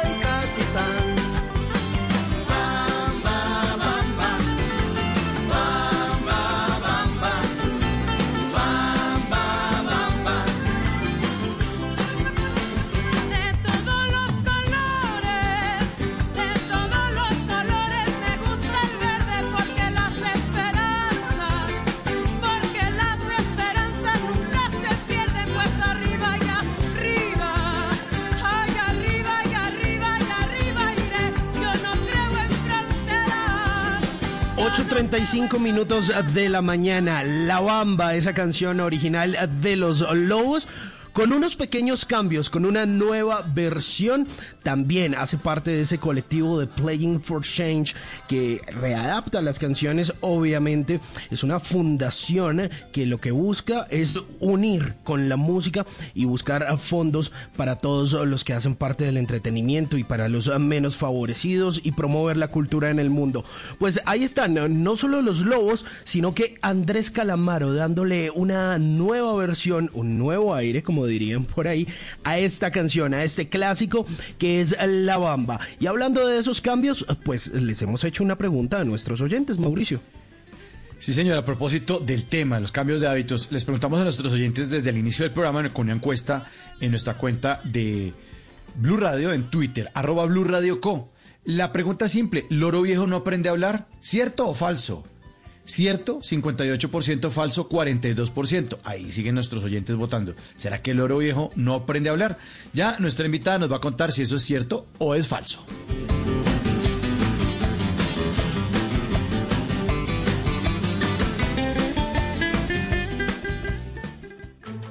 Las que crecen, las que se reinventan, las que vuelven a empezar de cero y las que apenas comienzan, las que se crean en familia y las que compartes en redes. Todas nos enorgullecen, porque no hay empresa pequeña cuando los sueños son grandes. TCC, seguimos cumpliendo.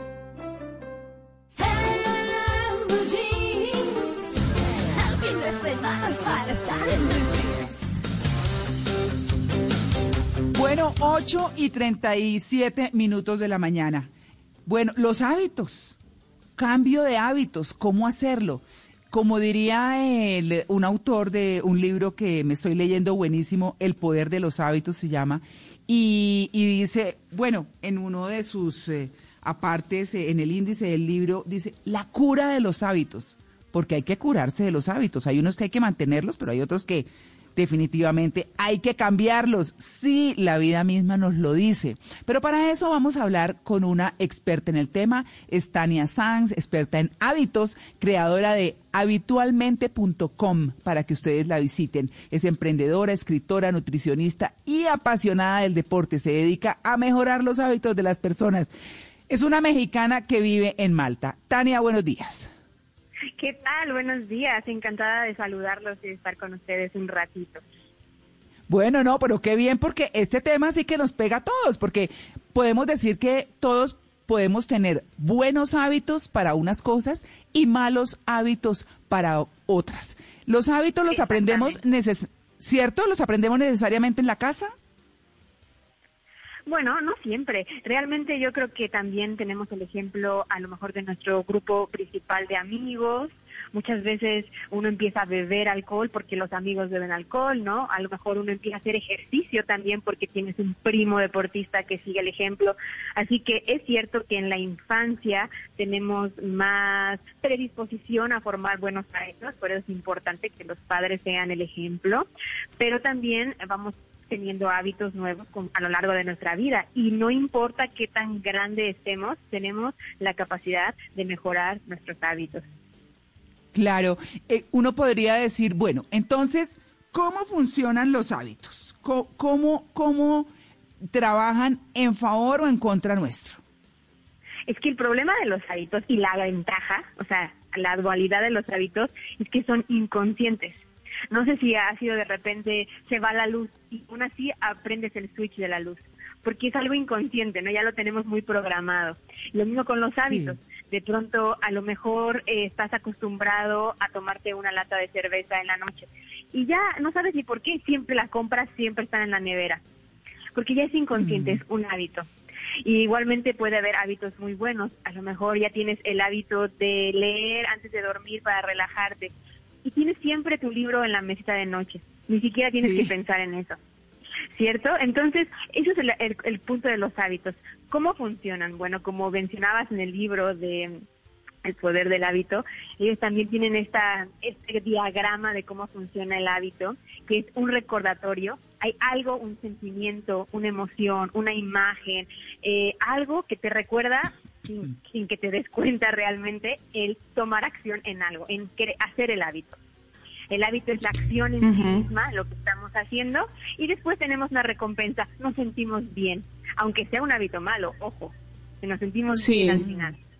Y entonces Claro, y cuando- Claro, y cuando tenemos hábitos que no son tan buenos para nuestra salud, como por ejemplo comer la comida que nos hace daño o posponer la alarma del celular cuando suena en la mañana para despertarnos, ¿cómo modificar esos hábitos si además de eso son involuntarios y se llevan repitiendo durante tanto tiempo? Claro, ese es el problema. Yo creo que la estrategia que usamos es incorrecta. En lugar de intentar eliminar los hábitos malos, por así decirlo, o no saludables que tengamos en nuestra vida, yo creo que una mejor estrategia sería empezar a adoptar nuevos hábitos que poco a poco vayan desplazando a esos malos. Me explico mejor. Si estamos comiendo comida mal, estamos, eh, estamos en el sofá sin hacer deporte, en lugar de tratar de eliminar eso, luego vamos a dar la vuelta a la página y empezamos a incorporar más frutas en nuestra alimentación, quizás salir a dar un paseo, eh, empezar a meditar, empezar a incorporar hábitos buenos que poco a poco nos den esa confianza necesaria para ir desechando a los que no nos sirven y nos están haciendo daño. Y estos hábitos tienen que ver con la inseguridad, porque se vuelven rituales diarios, ¿no? Yo siempre hago eso porque me funciona, es decir, uno los va incorporando en su vida cotidiana porque, no, yo primero antes de bañarme me cepillo los dientes y, y tiene uno ese hábito para asegurar o para sentir de manera inconsciente que mañana me puede ir igual de bien ah, a como me fue hoy, gracias a que me comporté de cierta forma. Eso es cierto. Cuando una actividad es nueva, inconscientemente aumentan nuestros niveles de estrés y ansiedad. Realmente no estamos evitando hacer ejercicio porque no lo disfrutamos, sino porque abre la posibilidad a fracasar, a que quizás no lo intento, quizás no lo logro, quizás no me siento igual de bien que con un, vino en la tarde, por ejemplo. ¿No? Entonces está abriendo la posibilidad de que no sabemos si vamos a lograr ese objetivo.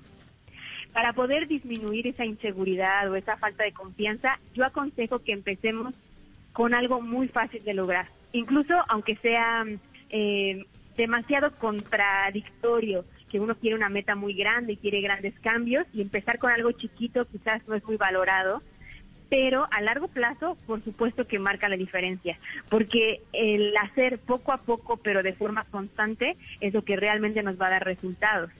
Entonces, en lugar de proponernos correr una hora al día, quizás para evitar esa inseguridad que mencionas, empezar con un muy poco y, poco a poco ir aumentando la intensidad. Quizás salir a dar un paseo cinco minutos, por ejemplo, tomando este ejemplo de la actividad física. Y esto ayuda a reducir nuestra inseguridad. Claro, yo, yo le quiero preguntar ahí, Tania, porque el cambio de hábitos, y entre más grandes uno, pues peor, porque los tiene mucho más arraigados. Pero, pero yo le quiero preguntar, ¿cómo hacer ese cambio en el cerebro que es el que nos vive saboteando? Porque uno dice, tengo que hacer esto, no, pero lo puedo hacer mañana, o puedo hacer esto eh, más tarde como siempre, o, ay no, qué pereza salir a caminar, por ejemplo. Es decir, hay tantas cosas que nosotros mismos nos saboteamos en ese cambio de hábitos que, ok, entiendo que la primera parte es como esa voluntad y la decisión, la determinación de hacerlo, pero para que eso persista, hay que persistir también como en el pensamiento, como este cerebro me la está jugando, no, lo voy a volver a hacer. Y eso no es fácil hasta que se vuelva justamente el hábito, eso de que el cerebro aprende en 21 días y que no, ¿cómo, cómo se estructura? Hablemos de una cosa sencilla, pongamos un ejemplo, a ver cómo es que vamos a cambiar ese hábito.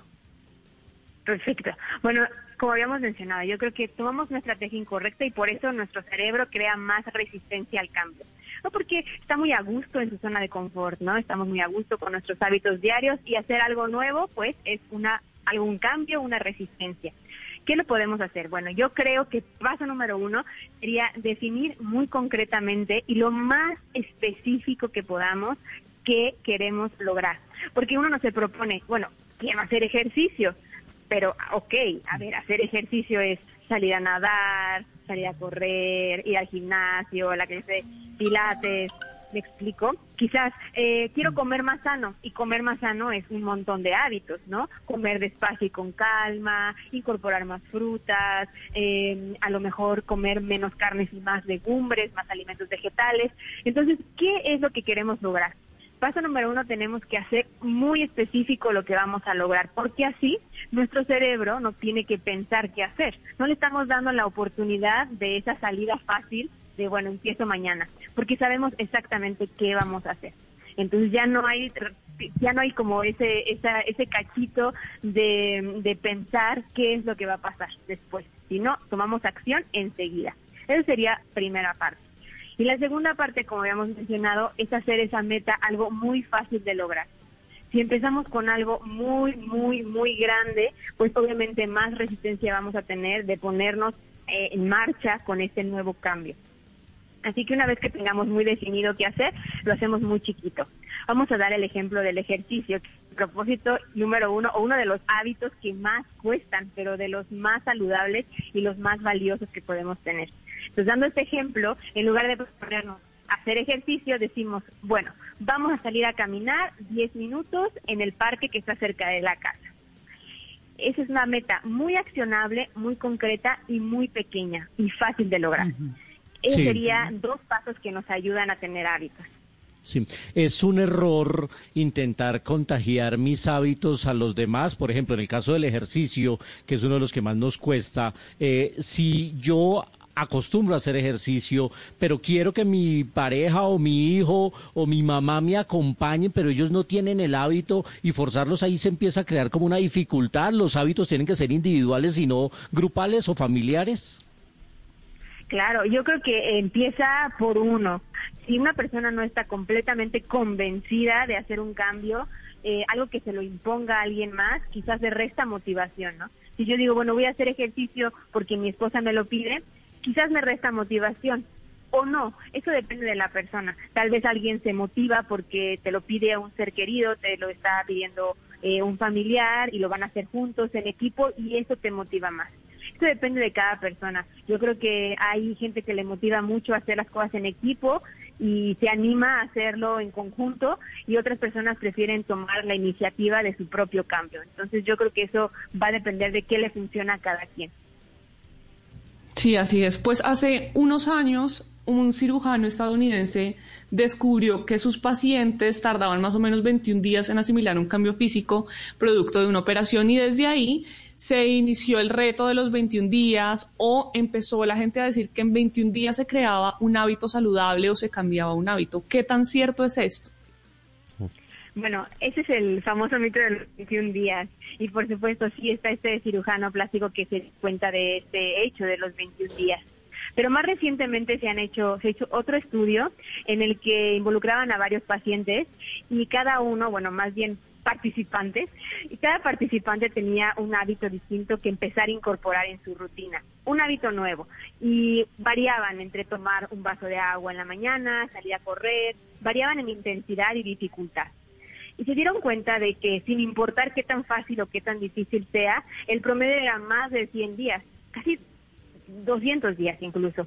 Entonces, en- el, el- el promedio va a variar muchísimo también en la persona y también con la- el hábito en cuestión. Es decir, empezar a meditar cinco minutos en la mañana puede ser mucho más simple que tal vez cenar una ensalada de verduras cada noche o salir a correr o ir al gimnasio. Entonces, el, me- el, el mito de los 21 días no es cierto para todos los hábitos. Pueden ser hábitos que sí se logran incorporar en 21 días, pero pueden otros que tomen mucho más de ese tiempo. Y no hay que perder la paciencia.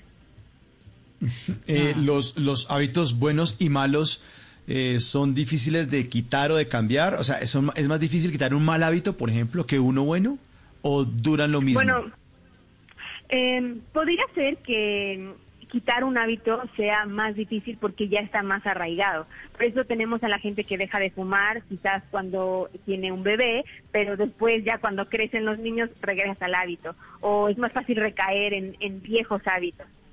Porque tu cerebro, tu cerebro ya los tiene almacenados, por así decir, en la memoria.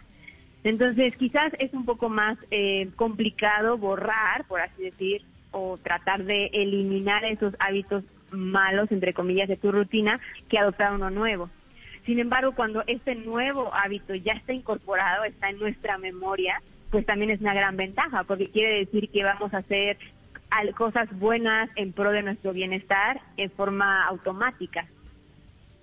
los Claro. cambios siempre necesitan una motivación o simplemente se pueden dar eh, por impulso, porque claro, hay quienes, como usted lo acaba de mencionar, ah, yo dejo de fumar porque voy a ser padre o voy a ser madre, pero en general también hay gente que simplemente va cambiando, va cambiando, va cambiando, va cambiando, como quitarse de ropa y ya está. Eh, pero digamos que en qué varía eso, o sea, siempre se debe tener una motivación, es mucho más fácil o no es tan necesario ese tema que me motive a mí a cambiar, en digamos en caso de hábitos negativos, que son los más fuertes. Exactamente. Bueno, aquí viene la parte de la fuerza de voluntad y la motivación, que es eh, un motivo, digamos, excusa también a veces por no querer cambiar. Decimos, me hace falta motivación, me hace falta fuerza de voluntad para hacer esto. Y es cierto que hay gente que quizás tiene mucha más fuerza de voluntad, que su personalidad es mucho más dominante en ese aspecto de sus actos y tiene más autocontrol o autodominio para poder hacer lo que se propone.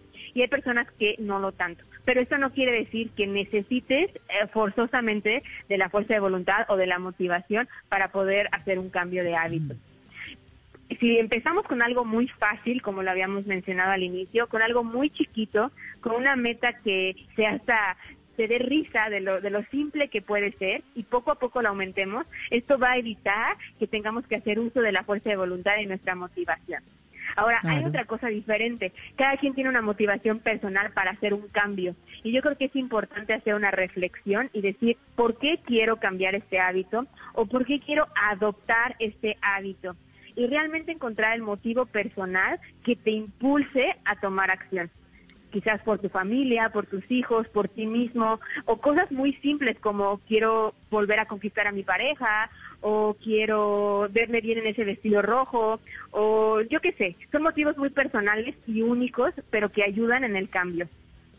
Claro, yo, yo le quiero, yo le quiero preguntar lo siguiente, porque es que eh, usted mencionaba en alguna de sus respuestas como crear un hábito nuevo y justamente un oyente nos manda un par de preguntas muy interesantes. Dice, ¿cómo construir un hábito? ¿Cómo construirlo? Y yo creo que construirlo tiene que ver mucho no solamente con nosotros mismos, sino con las personas que nos rodean, nuestros hijos, por ejemplo, desde que están pequeños. ¿Es cierto que luego de 30 días de realizar una actividad se vuelve hábito?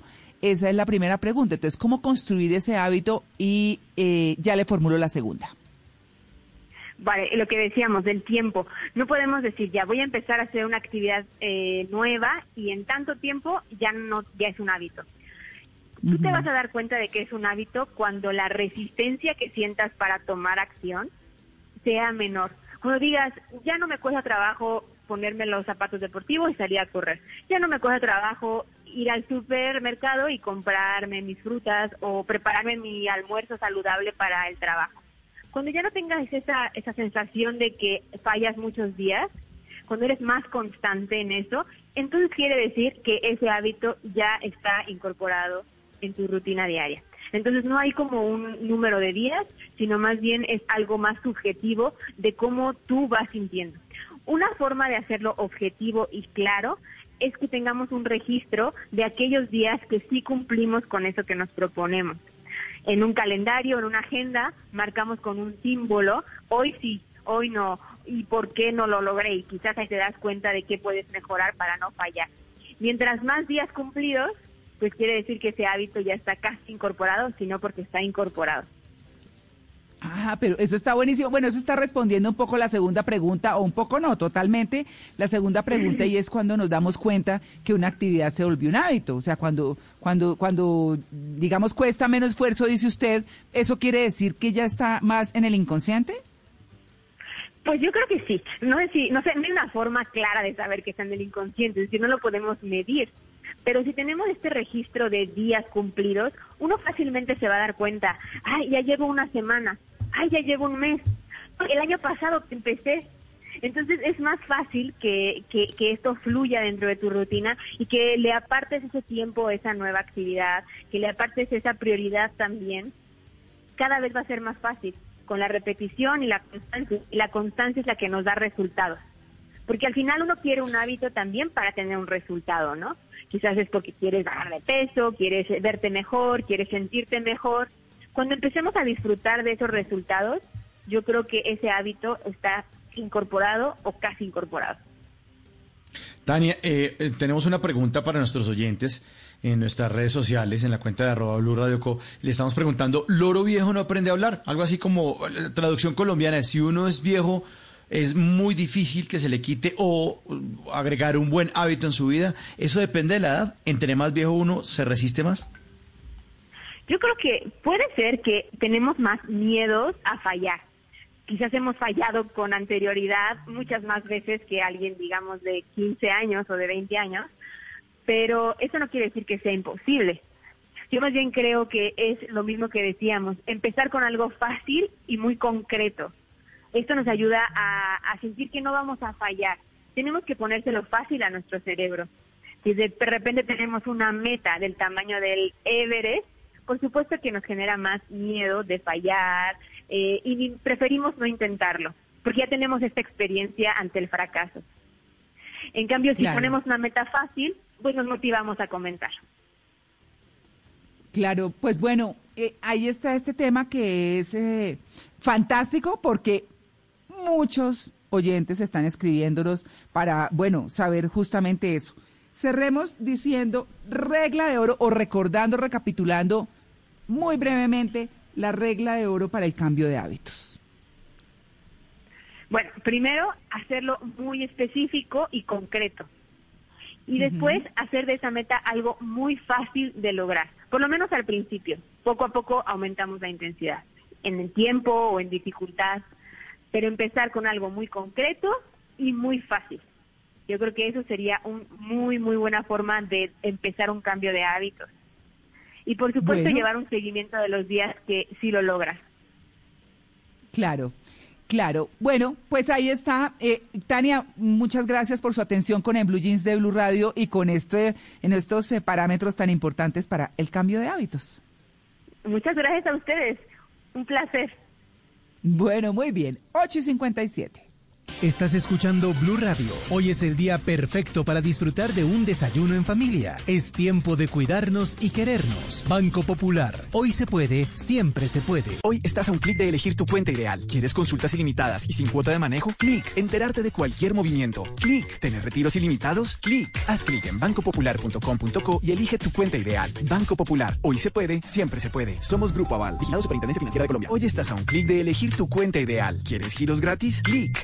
Cientos de descuentos. Clic. Sin cuota de manejo? Clic. Haz clic en bancopopular.com.co y elige tu cuenta ideal. Banco Popular. Hoy se puede, siempre se puede. Somos Grupo Aval, vigilado Superintendencia Financiera de Colombia.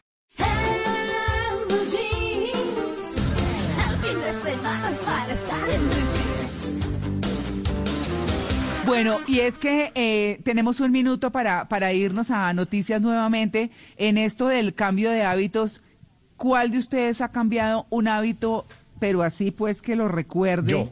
Porque yo, le puso- ¿Cuál? Yo, yo, Sí, Mauricio. yo. dejar de fumar, dejar de fumar. Ah, Me uy, clavaba duro, ¿no? un paquete diario, María Clara.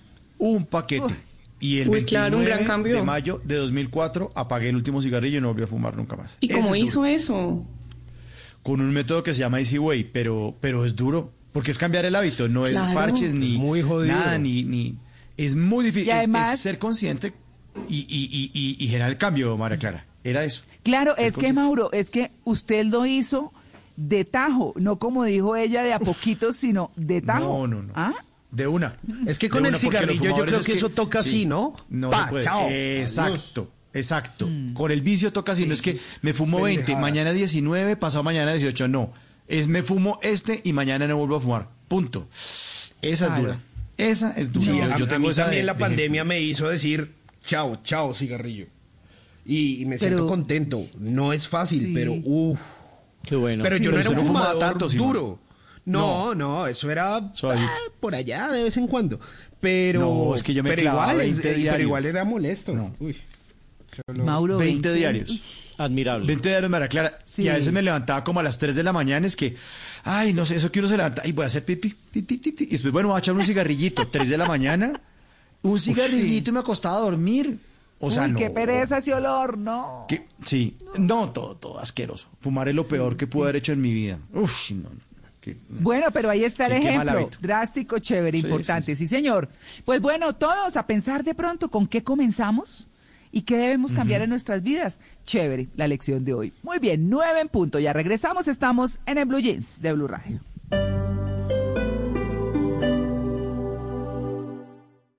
Si es humor, Y es momento de que nosotros tengamos este lindo recuerdo en la voz de nuestro cronista, Uriel Otto. Se nos ha ido un grande. Vive feliz. Vive contento. Y como Maradó, con el balón adentro. Te fuiste. Pero te recordaremos. Ahogados en ese grito de el gol. Maradó, Maradó. ¿Se acabó?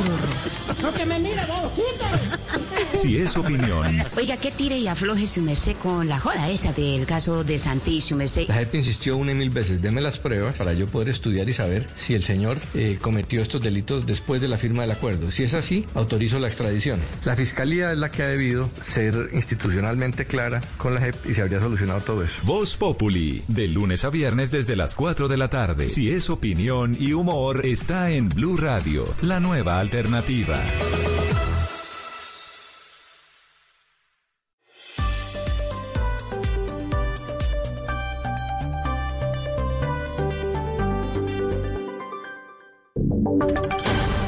Voces y sonidos de Colombia y el mundo en Blue Radio y bluradio.com, porque la verdad es de todos.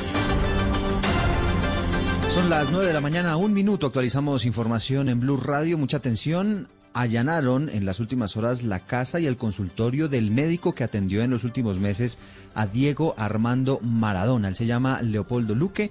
Además se filtró la llamada a el centro de emergencias el día que murió el 10 de Argentina. Joana Quintero nos tiene la historia. Eduardo, y es que se confirmó que la casa y el consultorio de Leopoldo Luque, el médico de cabecera de Diego Maradona, han sido allanados en las últimas horas, exactamente hoy. Esto en la investigación de la muerte del 10 y para determinar si hubo falencias en la atención al exfutbolista luego de haber sido operado de un hematoma subdural en su cabeza.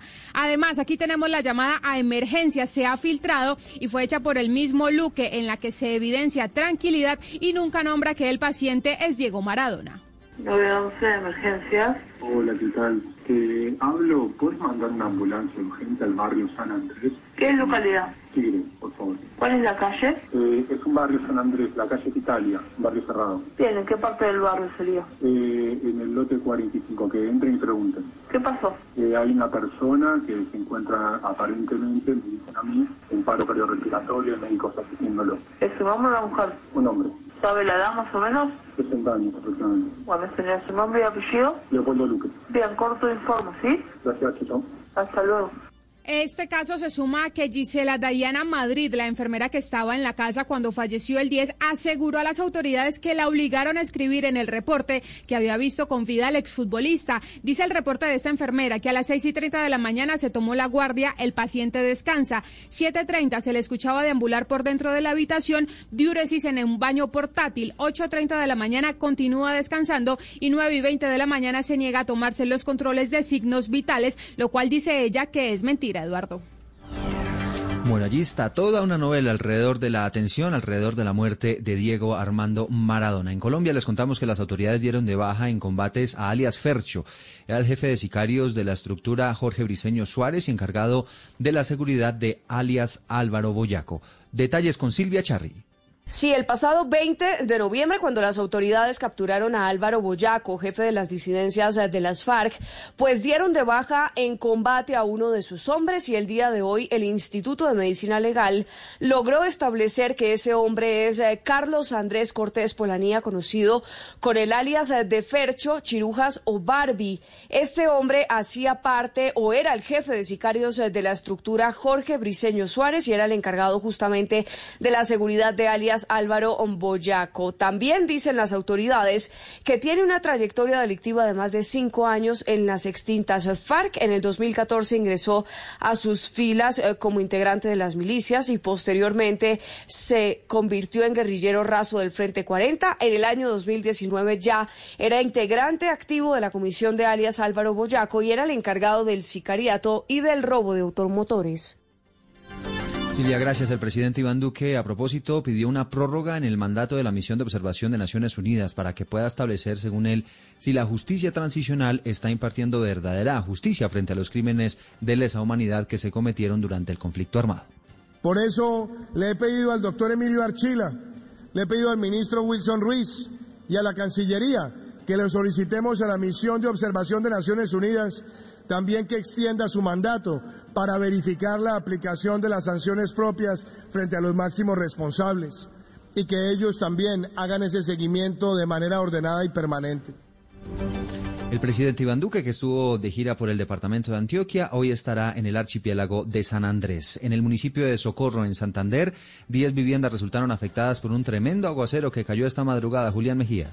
Eduardo, los organismos de emergencia tuvieron que trabajar hasta muy tarde en el municipio del Socorro, ubicado al sur de Santander, luego de que cayera un fuerte aguacero que provocó la caída de árboles y hasta el colapso del sistema de alcantarillado. Según informó el cuerpo de bomberos de ese municipio, fueron 10 viviendas que resultaron con daños graves en su estructura y a esta hora la unidad de gestión de riesgo del departamento realiza un censo para revisar el número de damnificados. Según ha dicho el IDEAM, las lluvias continuarán durante todo diciembre y por eso piden a los ciudadanos mantenerse en alerta máxima frente a posibles emergencias.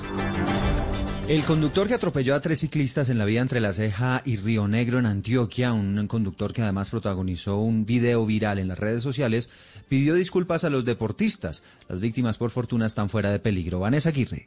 En un video capturado por cámaras de seguridad, se observa cómo el conductor de una camioneta emprende huida luego de acercarse a tres ciclistas que pierden el equilibrio y finalmente caen en la carretera en el oriente antioqueño. Luego de que las autoridades lograran la identidad del vehículo, el hombre se presentó a la estación de Río Negro para responder por los delitos cometidos y pidió disculpas a los deportistas. Le pido disculpas al gremio de ciclistas.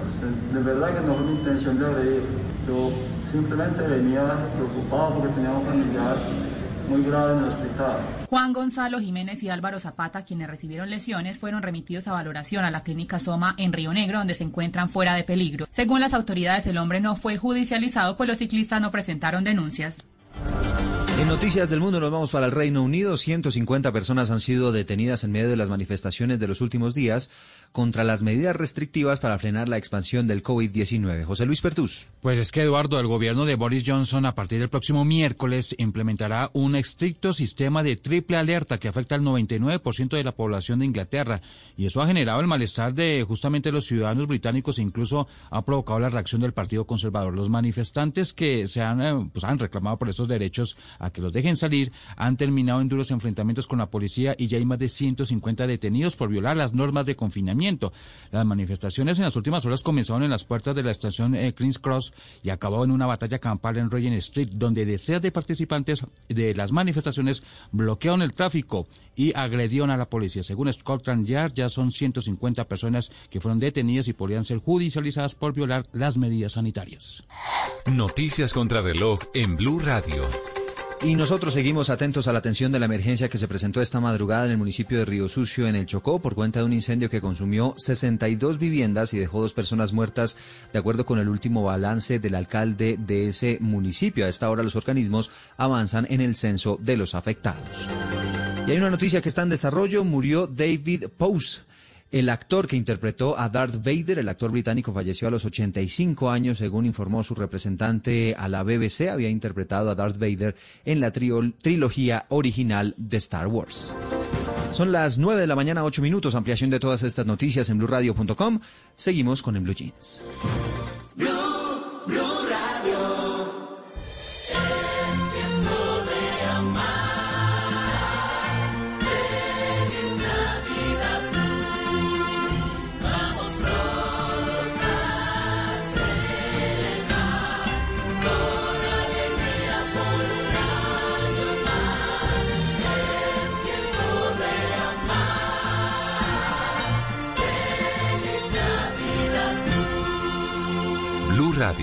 La nueva alternativa. La gente ya no cree cuando le dicen esto. Su opinión es muy importante para nosotros.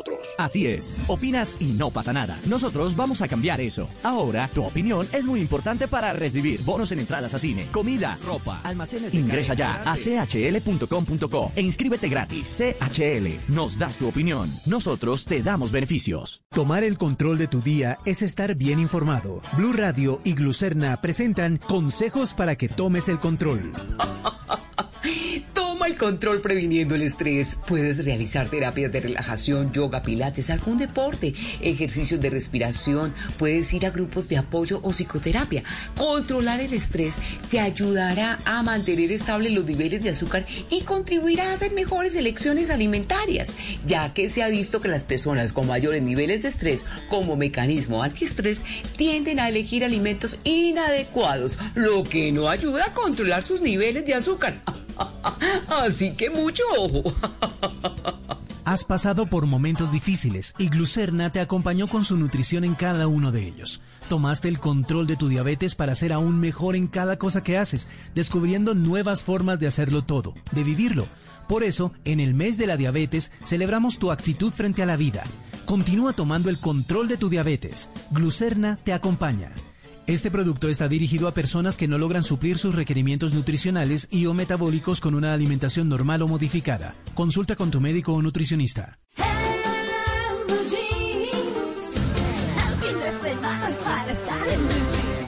Me hablas, preguntas si nos podemos ver después.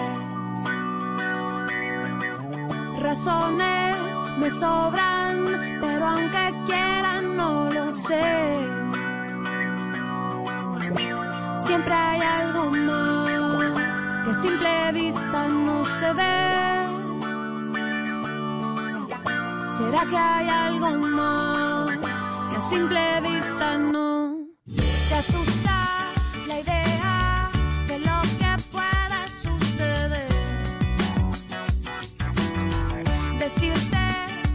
quisiera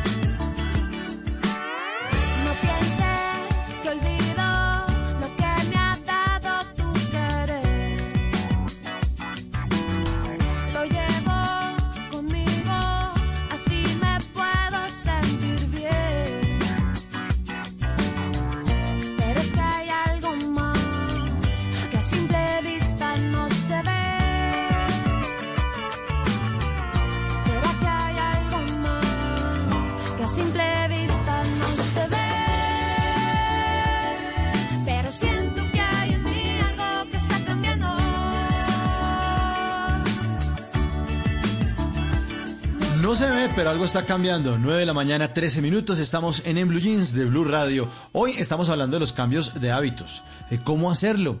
Julieta Venegas también lo logra, aparte de haber tenido eh, muchos Grammys, muchos éxitos. En algún momento dijo que los cambios se generan por la curiosidad, porque es la curiosidad la que empuja a hacer esas pequeñas cosas. Y así lo hizo cuando lanzó ese álbum en el 2003 que se llamaba así, que salía vestida de novia, y estaba esta bella canción que se llama Algo está cambiando. Nuestros oyentes también participan de En Blue Jeans. Estamos eh, con una encuesta que pusimos desde el inicio del programa en la que preguntamos a propósito de esos cambios, ¿será que el loro viejo no aprende a hablar? Ahí le estamos preguntando a nuestros oyentes, ¿loro viejo no aprende a hablar? ¿Cierto? 56% falso, 44%. Y nuestra querida invitada Tania nos enseñó pues unos trucos, unas claves para generar esos cambios. Algo, algo, algo definitivamente está cambiando, como lo dice Julieta Venegas.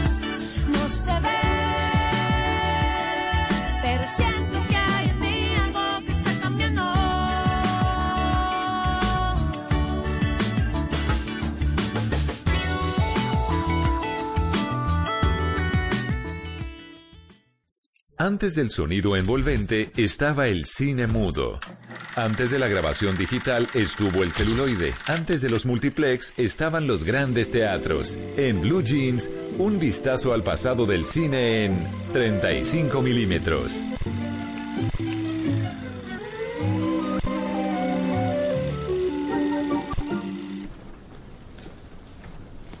Come in. A third party would be required. Yeah, what was Donald's mother doing here? We were having a chat. A las 9 y 15 de la mañana hablamos aquí en, en Blue Jeans de Blue Radio de hábitos y vamos a hablar de malos hábitos. Y en este caso el malos hábitos de algunos curas bastante necios porque es que el cine también se ha ocupado de esos casos. Y bueno ha habido muchos curas famosos, muchos sacerdotes, por ejemplo el padre Merrin, el famoso sacerdote del exorcista o el padrecito de eh, Cantinflas que era todo un caso como dicen las señoras, pues bueno vamos a hablar de algunos curas que eran bastante necios. Y arrancamos con una película fantástica del año 2008 con el estupendo actor ya fallecido Philip Seymour Hoffman, acompañado de Meryl Streep y Amy Adams en una cinta grandiosa, se llama La Duda. Y aquí Philip Seymour Hoffman hacía el papel de un cura que sobre el cual estaba la duda de si había abusado de un eh, uno de los estudiantes del colegio que era administrado por unas esa monja justamente era Meryl Streep, era la directora de la institución. Y hacen un duelo actoral, hacen una cátedra de actuación estos dos, Philip Seymour Hoffman y Meryl Streep. Amy Adams también, también estuvo nominada al premio de la Academia en esta película, La Duda del año 2008, dirigida por John Patrick Stanley.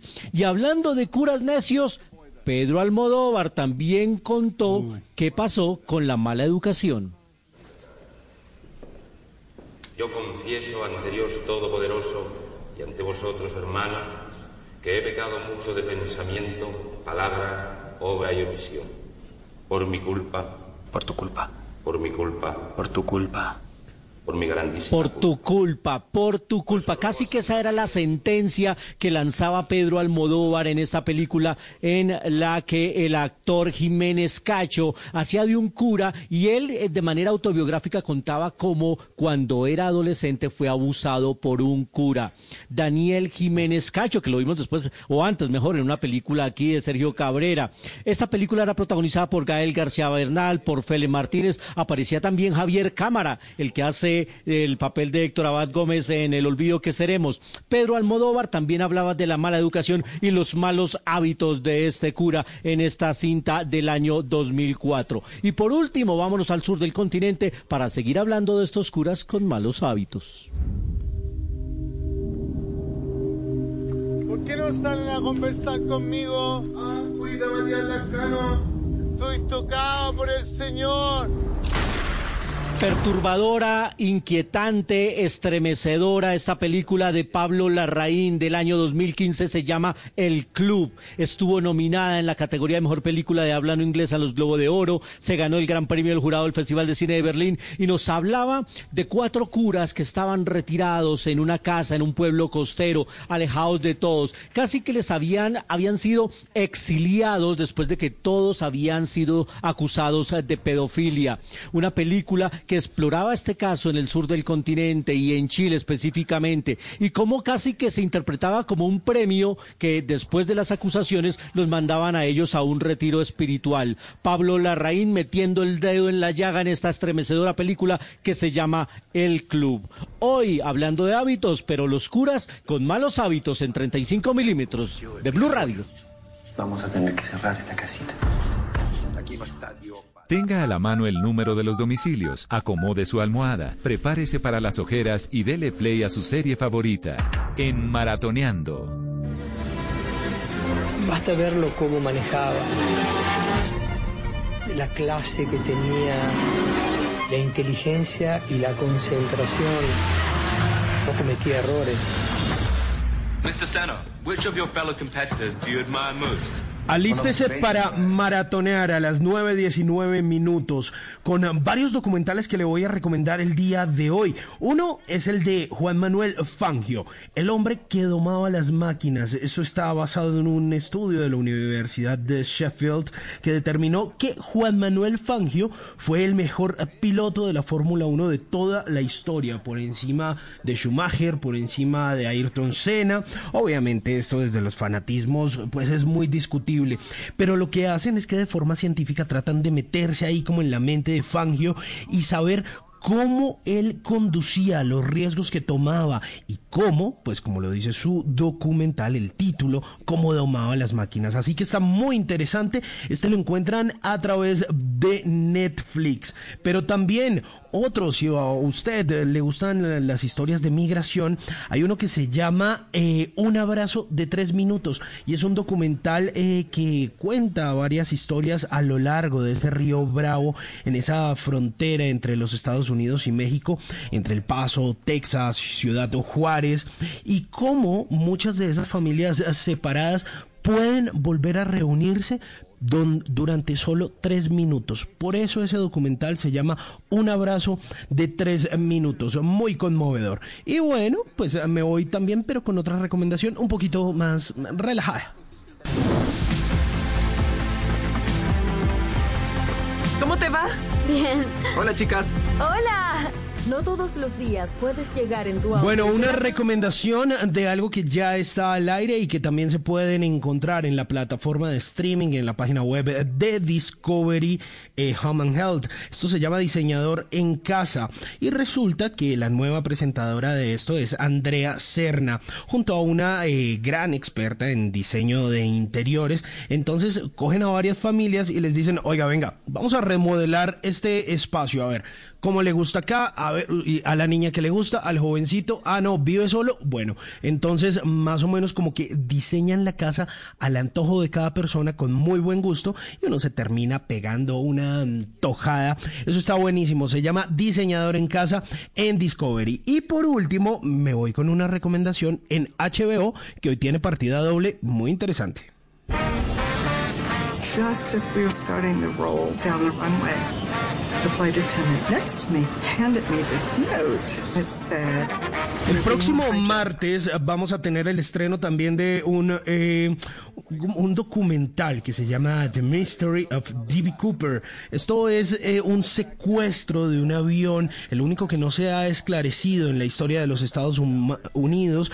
Y bueno, esto como que nunca se supo la identidad de los secuestradores. Esto ocurrió hace casi 50 años. Y entonces hablan de distintas teorías de cómo fue que secuestrado este vuelo, un 727 que salió del estado de Washington. Y bueno, luego eh, también un robo de 200 mil dólares. Y eh, fue un tipo que pues finalmente no, no se volvió a saber de él. Dicen que él saltó del avión en un paracaídas. Eh, bueno, es una historia bien pero bien interesante. Y ya que estamos en esta plataforma, les dije que esto era por partida doble. Hoy, último capítulo de una serie que nos tiene enganchadísimos, Luis Carlos. Vamos a ver qué pasa en el sexto y último capítulo de The Undoing. Buenísima, buenísima. Estamos esperando y contando las horas para el cierre de esta serie protagonizada por Nicole Kidman, por buenísimo. Hugh Grant. ¿Le ha encantado, Mauricio? ¿Le ha gustado? The Undoing, buenísima, buenísima. Sacaban los capítulos y yo no, hasta dentro de ocho días, no, no puede ser. Pues imagínense que yo estoy así es desde, yo estoy así desde septiembre porque yo vi los cinco primeros capítulos en una avanzada que me dieron para poder entrevistar a Ismael Cruz, que lo tuvimos aquí en exclusiva, al que hace el papel del, esposo de la víctima de este asesinato del cual nos tiene pegados del hilo. Y esta noche esta serie va a terminar. Esta serie que es escrita y producida por David E. Kelly y dirigida por una danesa, Susan Bierk, que es una señora directora, ya se ganó el Oscar, ha hecho unos dramas increíbles como Hermanos, como Después de la boda, y la verdad es que esta noche sin duda va a ser tendencia para mí, es una de las mejores series del año de The Undoing esta noche. Sexto y último capítulo, estamos ansiosos ya. Bueno, ahí están las recomendaciones. The man who held the secrets.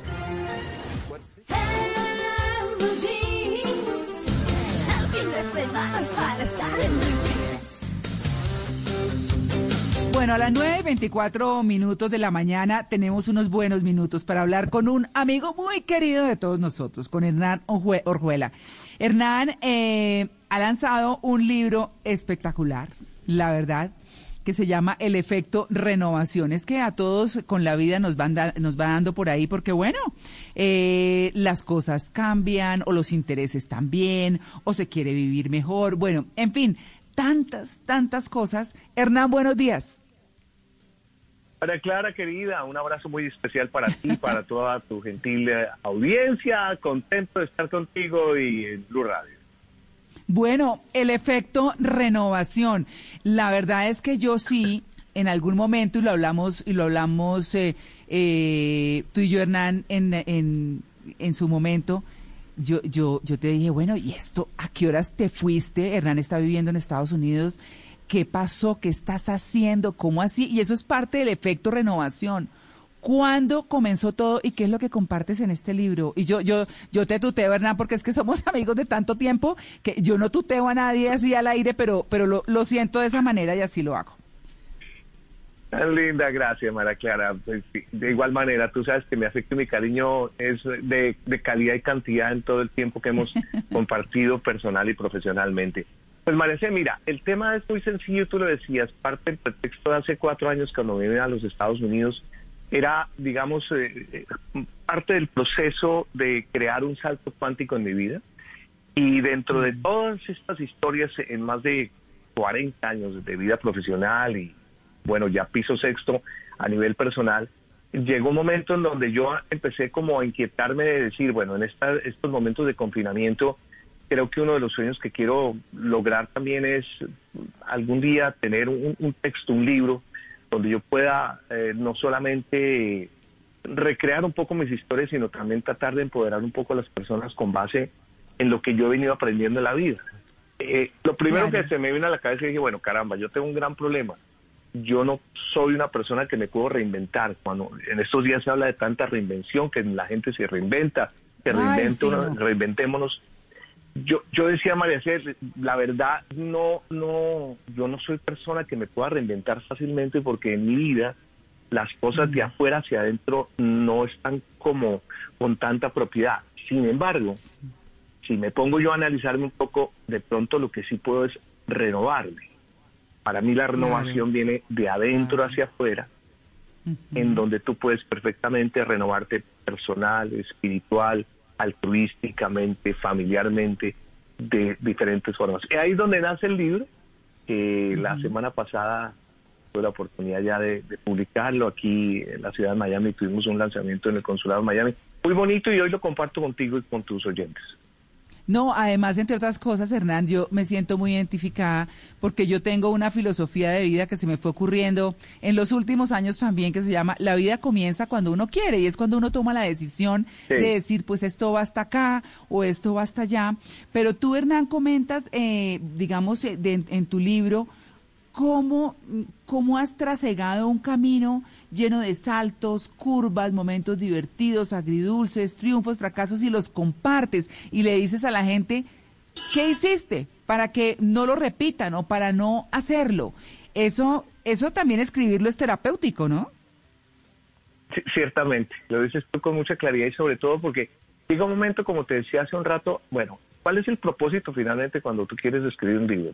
Pues, puede haber diferente tipo de intenciones, pero en el caso particular, cuando eh, la editorial me invitó a que hiciéramos este tipo de texto, decía, caramba, yo no, yo no, yo no me siento haciendo un libro autobiográfico, no porque no tenga historia durante 40 años que he hecho de todo, de todo, he hecho Claro. cosas de, de- de las más inimaginables del mundo, pero realmente digo, sí, de pronto le puede aportar a la gente, es alguien que ha trabajado en televisión, en radio, qué sé yo, pero yo quiero ir un poco más allá, entonces cojo muchos de mis fragmentos, de mis pedazos de mi vida desde pequeño, en donde lo que hago básicamente es a través de todo este desarrollo, cómo he tenido yo altibajos en mi vida y he logrado renovarme en diferentes aspectos. Ana Clara quería, cuando yo abro, abro- hago el libro en primera instancia, tú sabes que en las editoriales lo primero que se hace es la tripa, en donde tú Ah, llegas sí. y colocas los capítulos, y qué sé yo.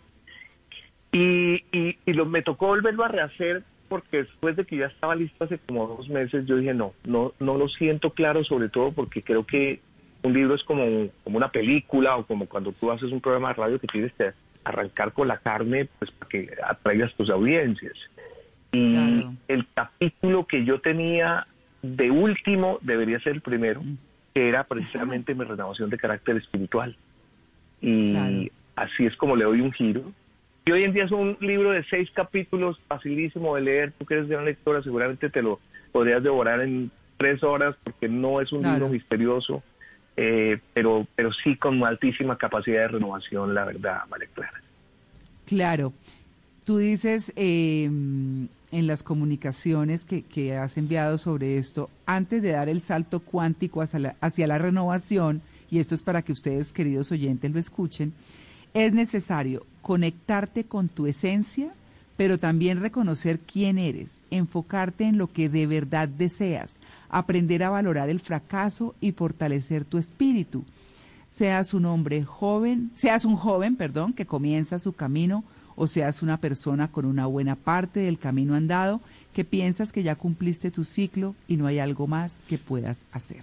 Ay, esa frase me encanta. Hernán, bueno, tú vas a estar mañana en Bla Bla Blue, que es el programa de nuestro querido compañero Mauricio Quintero y que lo acompaña Simón Hernández, que me parece buenísimo porque además van a poder hablar a profundidad de todo esto. ¡Qué delicia! Sí, sí, María Clara Mauro, que también ha sido parte de mi proceso, porque él, bueno, como gran creativo es, hemos tenido que también renovarnos muchísimo en, en los ámbitos de televisión. Pero mira, lo, lo más bonito y creo que todo lo que estoy recogiendo en este momento de este proceso interesante aquí en, en- en Estados Unidos es que definitivamente cuando tú logras, eh, después de tener, ojo, juventud acumulada como la que yo tengo hoy en día, porque yo no me siento en el piso 63, sino yo soy un ser de juventud acumulada. Eh, y saber que llega un momento donde eh, los fracasos que has tenido cada vez los valoras más porque han sido peldaños para lograr lo que tú finalmente has querido, sobre todo a nivel de éxito. Y, y en eso a veces tristemente nos quedamos, y especialmente las personas que no valoramos en los momentos en donde tenemos los errores, sino más bien de pronto sentimos opciones de que somos fracasados. Es que la diferencia entre fracasos y fracasados es absoluta. Eh, tú Claro. fracasas, tú- eh, equivócate. Lo grave es que te quedes en el mismo hueco, sino más bien No, algo- te lo y te levantas. Haces salto cuántico, levántate, anímate, persevera, disciplínate, eh, sé valiente en la vida, que el, que el mundo precisamente no es fácil, pero no es imposible. Entonces, Claro. es, es chévere, María Clara, porque como decirle a la gente hoy en día, mire, eh, adentro de usted hay cantidad de cosas tan bonitas que puede potencializarlas hoy en día, como las venía haciendo anteriormente, hablando de esta nueva normalidad, o de pronto usted encontró de usted mismo la cantidad de virtudes y talentos que no tenía que existían. Claro. Pues bueno, ahí está. Ahí está don Hernán Orjuela y su publicación, El efecto renovación. Hernán, muchas gracias y me encanta escucharte. Igualmente, María Clara, y a la gente que de pronto quiera tenerlo, es facilísimo, está en Amazon. Lo encuentran Ajá. también en mi página web, www.hernanorjuela.com. Es muy fácil, muy barato, muy cómodo, muy ap- apetecido por estos días que tenemos que renovarlos. A ti, mi cariño, mi corazón, espero verte pronto y tú sabes que besos y abrazos virtuales los hago desde acá para ti, para tu gente. Ay, no, igual Hernán, muchos éxitos con ese libro y bueno, con seguridad que ustedes se van a animar. 9.33, ya regresamos, estamos en el Blue Jeans de Blue Radio.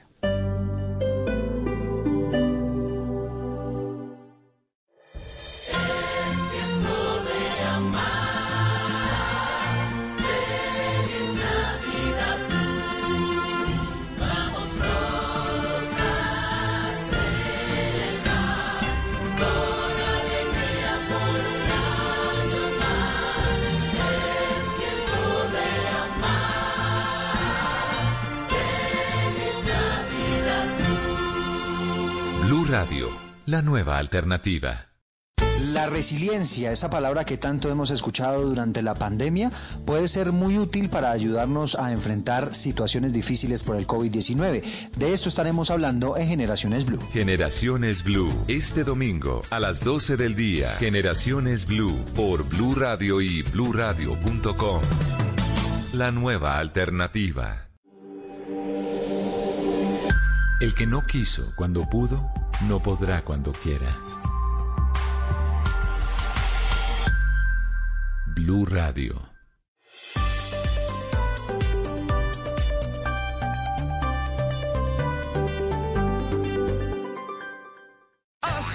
Felices llegan los bingos felices con más de 260 millones de pesos en premios. Jugar es muy fácil. Ingresa a ganabingo.co y elige tu tripleta millonaria. Obtén tu código y págalo en los puntos Efecti, Baloto su red, entre otros. Bingos felices. Ríe, juega y gana en familia. Gran estreno el sábado 5 de diciembre en Sábados Felices. Opera Ganabingo Verano. Transmite Caracol Televisión. Autoriza con juegos.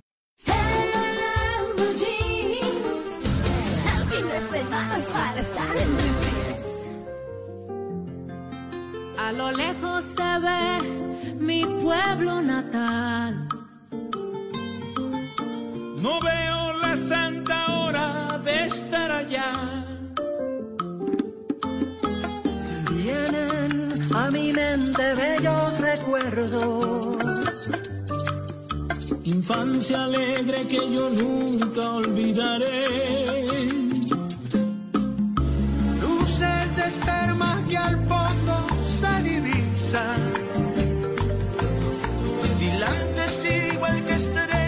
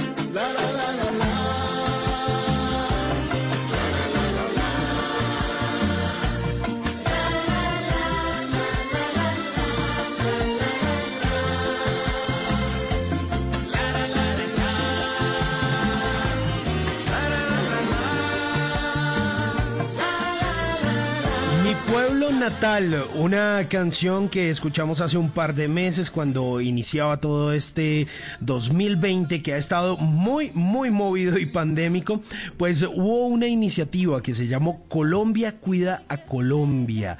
Esto fue en mayo y se unieron más de 35 artistas a, a sumarse a esto. Shakira, Juanes, Sofía Vergara, Carlos Vives eh, y bueno, algunos de ellos dijeron, oiga, ¿sabe qué? Vamos a hacer una nueva versión de esta famosa canción del grupo Nietzsche, Mi Pueblo Natal.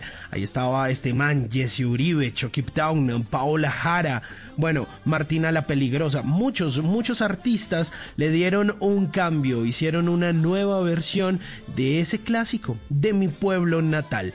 Hoy hablamos de los cambios, de ese cambio de hábitos. ¿Cómo hacerlo? Pues a propósito del tema, les hicimos una pregunta a nuestros oyentes. Sí, señor, en nuestra cuenta de Blue Radio. Participe en nuestra, en, nuestra encuesta del día, numeral en Blue Jeans. ¿Loro viejo no aprende a hablar? Y los, los oyentes responden, 57% dicen que eso es cierto, que eso es cierto. Y el otro 43% dice que eso es falso. Y la gente responde ahí en la, en la encuesta. Jack eh, dice, eso depende, mi abuelo aprendió inglés e italiano después de los 60 años. Fíjese, fíjese que el loro viejo de pronto sí aprende a hablar. Sigan Claro. respondiendo a la encuesta y aquí la seguimos compartiendo, María Clara, con los demás oyentes. Claro que sí. No puedo evitar que los ojos se me. No puedo En, en Blue Jeans, esta es la máquina de la verdad.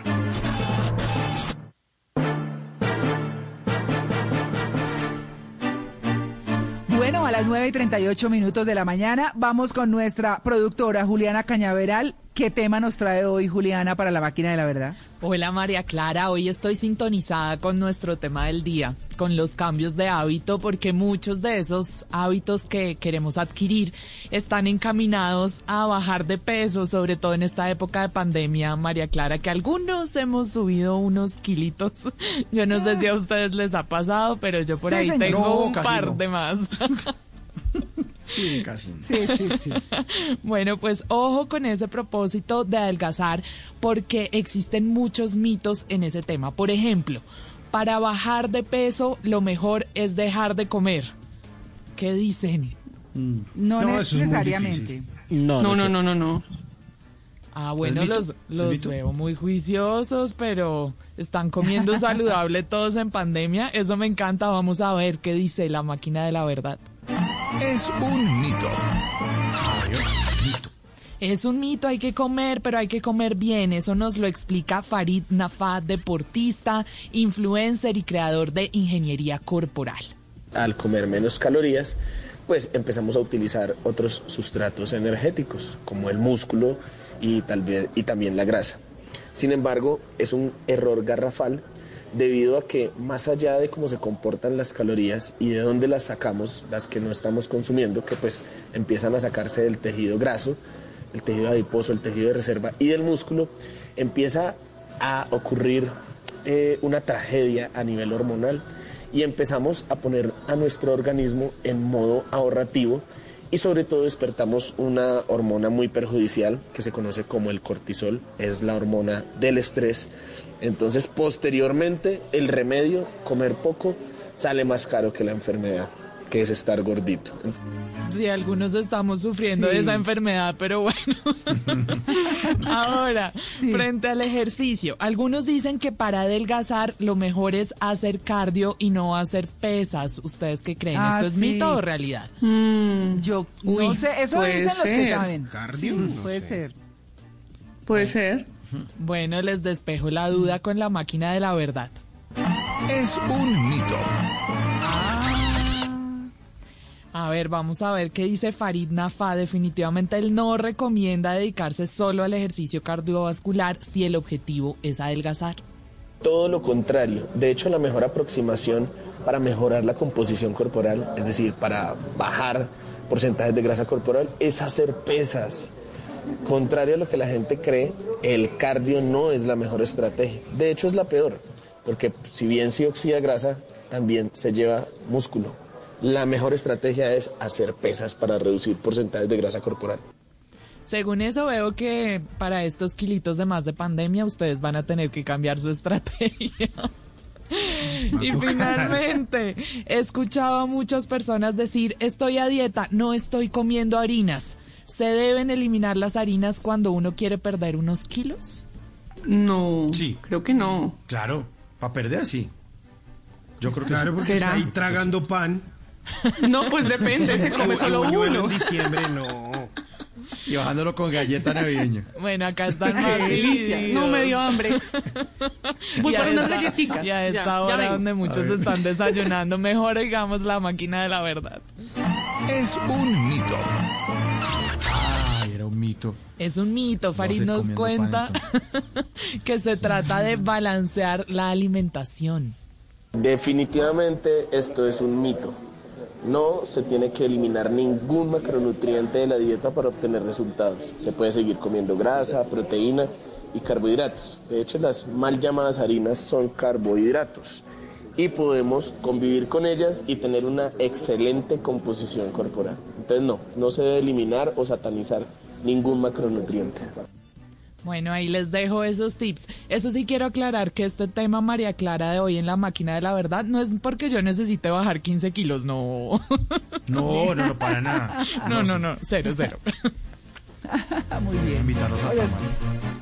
Cada lugar, cada espacio, cada camino, cada destino, todo cuenta una historia. Ahora en Blue Jeans, historias de viajes.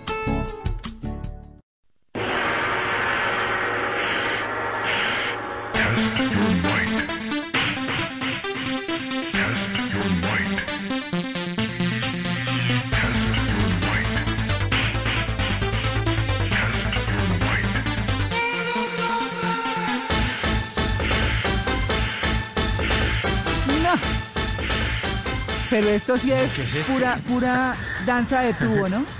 No, no, no, no, no me la ponga así, su merced. No. ¿Cómo no? no sé. Bienvenido Es que a la pista. Por favor, claro que no. Eh, eh, esto se llama Mortal Kombat. Ese es un, un ícono de la, de la música en las artes Entra marciales, por pista, supuesto. Hola, Juanca. Buenas noches. Su merced, ¿cómo le va? Bien, no, No, oiga, pero no. y, y Simón allá haciendo, ¿no? Eh, No, es como que de Simón locutor de esos sitios, Ajá. Simón todo el tiempo es no cover. Qué fregado. ¿cierto? No cover, no cover. VIP Sí, así, ¿eh? platino. Sí, Llegan y lo sí, sí. saludan. Llega y lo saludan. Sí, sí. Simón, oiga, qué milagro. sí- oiga, siga, siga don Simón con su rosa en la boca. Sí, señora. Sí, Ya lo conocen. Sí, claro, ya tiene su mesa reservada todas las noches, todas las nochecitas. Sí, señor. Oiga, sus mercedes, les quiero ver. contar que me encuentro muy feliz y sudoroso en la ciudad bellísima de Cali. Claro que sí. Y les sí, estoy aquí salserísimo, pero no precisamente hoy ni esta mañana de domingo. Hoy me encuentro aquí sobre la avenida Sexta con eh, calle 30 Norte y estoy en el Dojo Ninta y esto es una academia de artes marciales. Y es que les quiero compartir un logro para que por favor me lo aplaudan. Felicitaciones, felicitaciones. Lo vi en redes. Muy bien, Mao. Muy Ay, bien, yo eh, también, Juan. felicitaciones. Sí. Muchas gracias. Acabo de ser ascendido después de años de entrenamiento, de dedicación a cinturón negro en karate Kyokushin Ryu. Eh, tuve que venir, por supuesto, a la ceremonia y hacer unos entrenamientos que son fundamentales, pues, para poder eh, recibir este cinturón de la mano de Ch- mi, mi Shihan Eduardo Caicedo, aquí en el Dojo Nintai, de Shihan Benjamín Rodríguez, que vino desde Estados Unidos. Y la verdad que fue una cosa muy emocionante para mí. Muchas gracias a los que vieron la, la notificación y que saben que este es un camino muy difícil, el de las artes marciales, pero muy bonito. ¿eh? Este es un camino muy bello. Disciplina. Disciplina. Disciplina. Vea, yo siempre le digo, ojalá que todos los papás escucharan el llamado de las artes marciales para sus hijos, porque esto forma y forja disciplina, carácter. Vea, los chinos aprenden a decir no, los chinos aprenden a soltar ese celular, los chinos aprenden a respetar a los mayores. Esto es una cosa que deberíamos practicar todos desde muy pequeños y ojalá los hijos poner en cualquier arte marcial. No tiene que ser karate, puede ser cualquiera, pero háganlo. Ahora bien, me puse yo en la tarea de investigar ¿Será que las artes marciales atraen turismo a Colombia o podrían hacerlo? Bueno, en la reunión, en el evento de ceremonia, me encontré justamente con el exalcalde de Cali, el doctor Ricardo Cobo, y esto fue lo que le preguntamos al, eh, al exalcalde. Escuchemos. En, en muchas ciudades del mundo el- las artes marciales atraen turismo de por sí.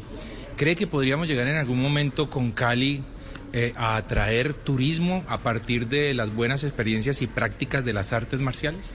Por supuesto, pero tendríamos que Hey guys, it is Ryan. I'm not sure if you know this about me, but I'm a bit of a fun fanatic when I can. I like to work, but I like fun too. It's a thing. And now the truth is out there. I can tell you about my favorite place to have fun. Chumba Casino. They have hundreds of social casino style games to choose from with new games released each week. You can play for free anytime, anywhere. And each day brings a new chance to collect daily bonuses. So join me in the fun. Sign up now at chumbacasino.com. No purchase necessary. Void were prohibited by law. See terms and conditions. 18 plus. tener eh, más escuelas, tendríamos que traer campeonatos eh, importantes, internacionales, de, de kumite, o sea, de combate, de, de, de katas, que tengamos un certamen internacional, que nos logremos posicionar y dimensionar dentro de esos aspectos aquí en la, en ciudad de, Ca- en la ciudad de Cali y, y- y en Colombia. Cuando logremos eso y no quede todo supeditado a una liga, a unas escuelas, entonces estaremos dando el, el paso grande, importante,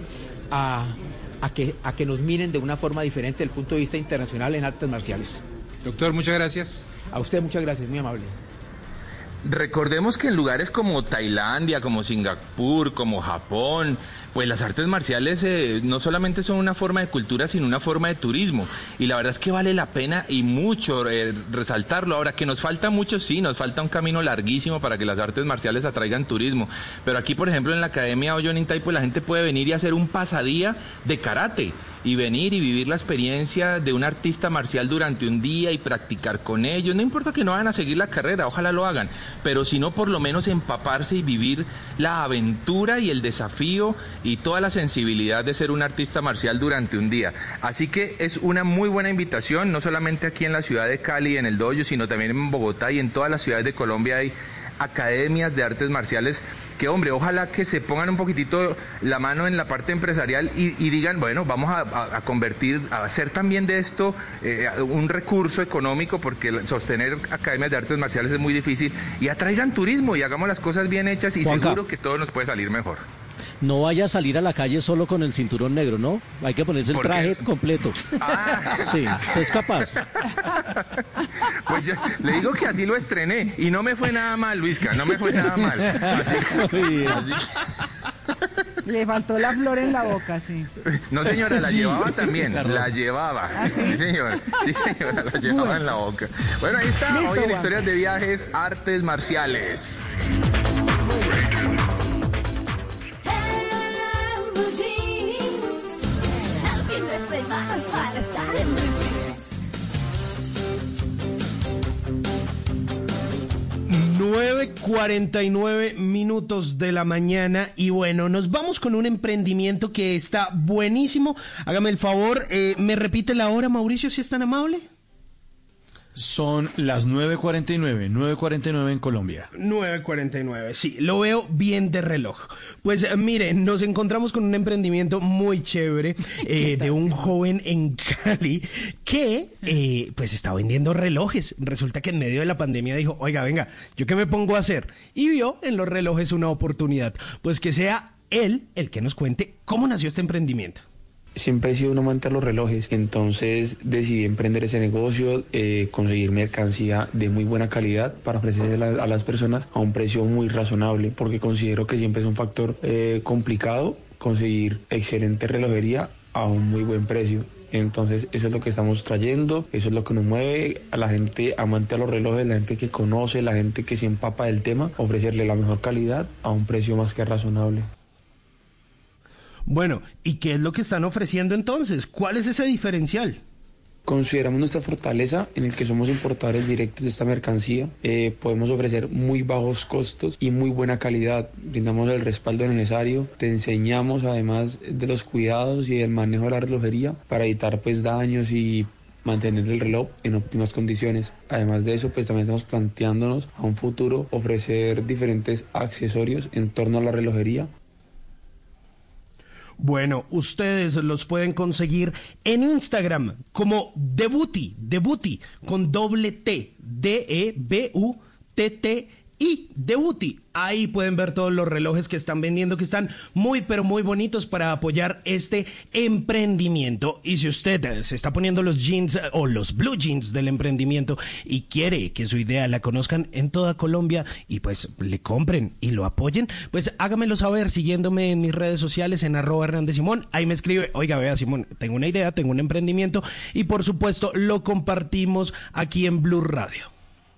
Drama, comedia, ¿La Roca es presidente? ciencia ficción, fantasía, Todo es posible. terror, suspenso, musicales.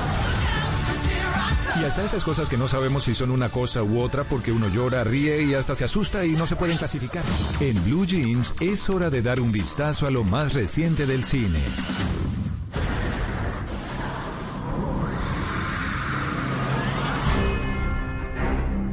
Algo para tener en cuenta sobre las brujas. Son reales. Son reales las brujas, 9.52 de la mañana, la información del séptimo arte aquí en Blue Jeans, y es que se ha estrenado una película de Warner Bros. que le está apostando a la reactivación de las salas, la reapertura del circuito de exhibidores que les contaba ayer desde el jueves ya abrieron de nuevo sus salas, con restricción de capacidad, por supuesto, con distanciamiento social, con medidas de protocolo, con desinfección, toma de temperatura y demás. Y una de las películas que llega es esta por Anne Hathaway y por Octavia Spencer, ambas ganadoras del premio de la Academia, en una nueva versión de la película que se había hecho en 1990 con Angelica Houston. En esta ocasión la película es dirigida por Robert Zemeckis. Y es que, como les decía ayer, ya se abrieron las salas y la duda que tenían muchos cinefanáticos era, bueno, sí, ¿y películas va a haber? Pues películas sí va a haber. Esta semana hay varios títulos en cartelera, entre esas brujas. Esta semana se va a estrenar Tenet y hablamos con varios de los eh, representantes de los exhibidores y distribuidores, entre ellos Redo Temístocles. Él es el CEO de Santa Bárbara Films, que son los representantes de Warner. Redo, ¿hay cine o no hay cine? Nos lo responde aquí en Blue Jeans. Hay muchos, hay demasiados títulos. Sin embargo, hay más títulos este año, entre noviembre y diciembre, que nunca hubo antes. Hay películas grandes, películas para todos los gustos. Tenemos Las Brujas que empieza mañana, tenemos Tenet que ha sido muy esperada este año. Y para finalizar, el, el regalo de Navidad para todos los colombianos es La Mujer Maravilla 84. Hay muchos, de- hay demasiados títulos. Sin Sin embargo, duda, va a ser un gran espectáculo cinematográfico. El 25 de diciembre va a llegar la película de La Mujer Maravilla, la continuación, la secuela, dirigida por Patty Jenkins y protagonizada por Gal Gadot. Son los circuitos de Cinemar, de Procinal, de Cinépolis, de Royal Films. Procinal ya había arrancado, ellos ya habían hace un par de semanas arrancado con la experiencia de abrir salas. ¿Cómo les ha ido? Nos habla Raúl, Raúl Ángel, eh, representante de Procinal. Pues nosotros abrimos desde el 12 de octubre, iniciamos en un plan piloto, empezamos abriendo dos salas, luego tres, luego otras tres, finalmente a la fecha ya tenemos abiertas 11 salas. Ha sido un proceso largo, duro, pero la gente ha respondido maravillosamente. La gente ha asistido a las salas de cine, ha vuelto a vivir esa magia que solo se puede vivir en la pantalla grande, así que ha sido fenomenal. Sin duda, ha sido un proceso, pero es un proceso en el cual se requiere de la responsabilidad del espectador, el que va y mantiene el tapabocas, que solo se lo, se lo quita para comer porque el ingreso eh, de bebidas y comidas está autorizado solo cuando ya están en la sala. Todo se lo entregan empacado con bioseguridad. Cinépolis es una cadena latinoamericana, tiene representantes, ellos también han tenido la experiencia internacional. José María Ortega de Cinépolis nos cuenta cómo ve esta experiencia de la reapertura de los cines en Colombia. Yo confío en que la gente siga los protocolos porque lo que yo he notado en Colombia es que la gente está muy sensibilizada a cuidarse. A pesar de que está saliendo, en general la gente creo que respeta mucho los protocolos. Creo que la ventaja de estar, aunque estamos en un espacio cerrado y oscuro, todos estamos viendo hacia el mismo lado y normalmente no estamos conversando. Estamos viendo una película y como vamos a consumir alimentos, pueden quitarse el cubrebocas para consumir los alimentos, pero no están interactuando mucho como en otros espectáculos.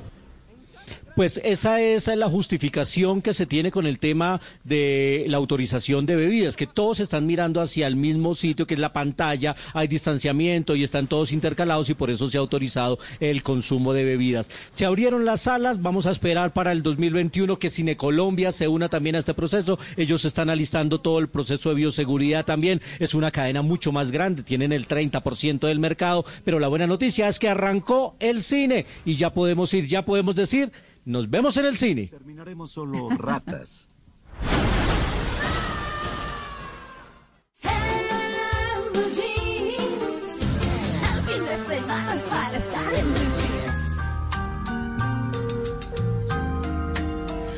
Nueve de la mañana, 56 minutos. Llegamos a la sección que les permite a nuestros oyentes aclarar las letras que estaban cantando mal. Las letras mal cantadas de las canciones. Oigan a mi tía. Oigan esta canción, la que suena de fondo. Óiganlo poquitico. Sí, señor, sí, señor. Esta tarde vi llover del maestro del bolero mexicano Armando Manzanero, una canción que lidera el ranking histórico de las 50 mejores canciones de la música, según la revista Billboard. Hasta ahí todo muy, me lo dejaron plantadito en Manzanero, hasta que Santiago Vélez en Twitter nos cuenta que cantaba un poco raro. En el pedazo donde dice, esta tarde vi llover, vi gente correr, él cantaba, esta tarde vi llover, virgen del correr.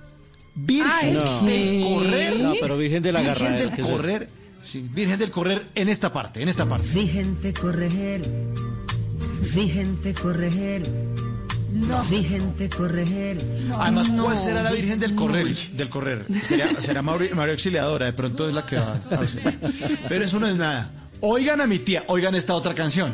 que me ilumina. Ay, sí señor, un clásico. Mírame fijamente, del maestro Alejo Durán en la voz de Beto Galvez. Beto Galvez, artista de un solo éxito. Un solo papel, ¿no? Por ahí sale una novela y para de contar. Hasta ahí todo muy man, mm, muy man, muy, muy mantenido, hasta que arroba Diana Payares puso en Twitter que conoció a un niño que cantaba esta canción medio raro. La canción dice, mírame con amor o con enojo, pero no dejes nunca de mirarme. Mírame con amor o con enojo, pero el niño cantaba, mírame con amor o con el ojo.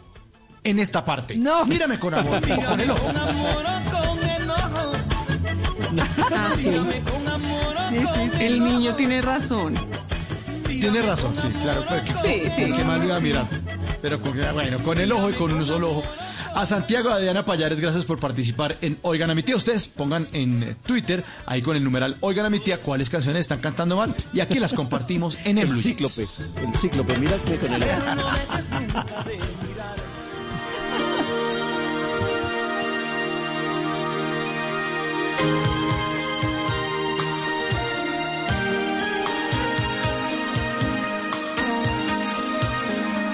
Ay, con esta música alegre, tan chévere, con la que empezamos el programa en esta oportunidad, Waiting for a Star to Fall, esperando que caiga una estrella, una canción de amor, pero además muy linda y muy alegre. Bueno, con eso las dejamos y diciéndoles a ustedes, o los dejamos, y diciéndoles a ustedes, eh, por supuesto, eh, sobre nuestro tema central, el cambio de hábitos. Acuérdense que pueden adoptar nuevos hábitos que sirven para sacar los malos. Por ejemplo, eh, es una acción en sí mismo, es una acción inconsciente. Dijo nuestra invitada que los cambios se comienzan en pequeño. Bueno, algunos eh, exigen ser más drásticos, pero para que sea más fácil de lograr hay que hacerlo paso a paso y hay que tener fuerza de, lo- de voluntad. Mucha. El hábito se sabe que se vuelve hábito cuando ya no cuesta tanto, cuando ya es mucho más fácil y fluye y cuando ya la cosa se volvió normal, pues ahí está el hábito grabado y guardado. Lleven un registro de los días en que han cumplido y cuando no han cumplido, escriban por qué no lo cumplieron. Eso es, eh, eh, digamos, como lo más importante. Lleven un registro y háganlo poco a poco. Ahí está el cambio de hábitos. A ustedes, mis queridos compañeros, muchas gracias. 10 en punto de la mañana. A ustedes, nuestros queridos oyentes, por supuesto. Les mando un abrazo a todos. Los quiero mucho, los extraño como siempre. Y bueno, nos vemos en ocho días. Los dejo. Waiting for a Star to Fall. Felices. Pasen un maravilloso domingo. Chao.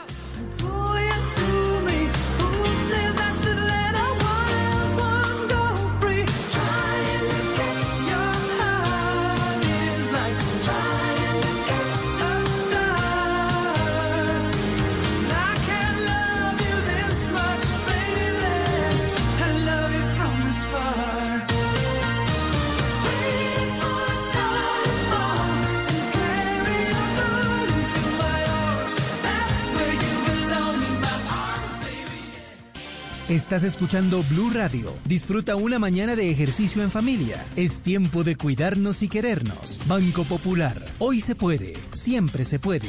Llegó la Feria Positiva, Feria Popular Digital para pensionados del Banco Popular.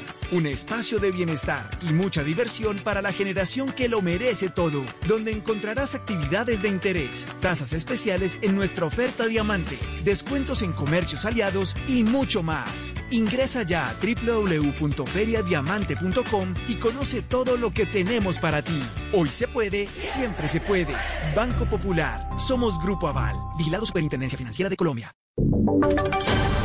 Voces y sonidos de Colombia y el mundo en Blue Radio y bluradio.com, porque la verdad es de todos.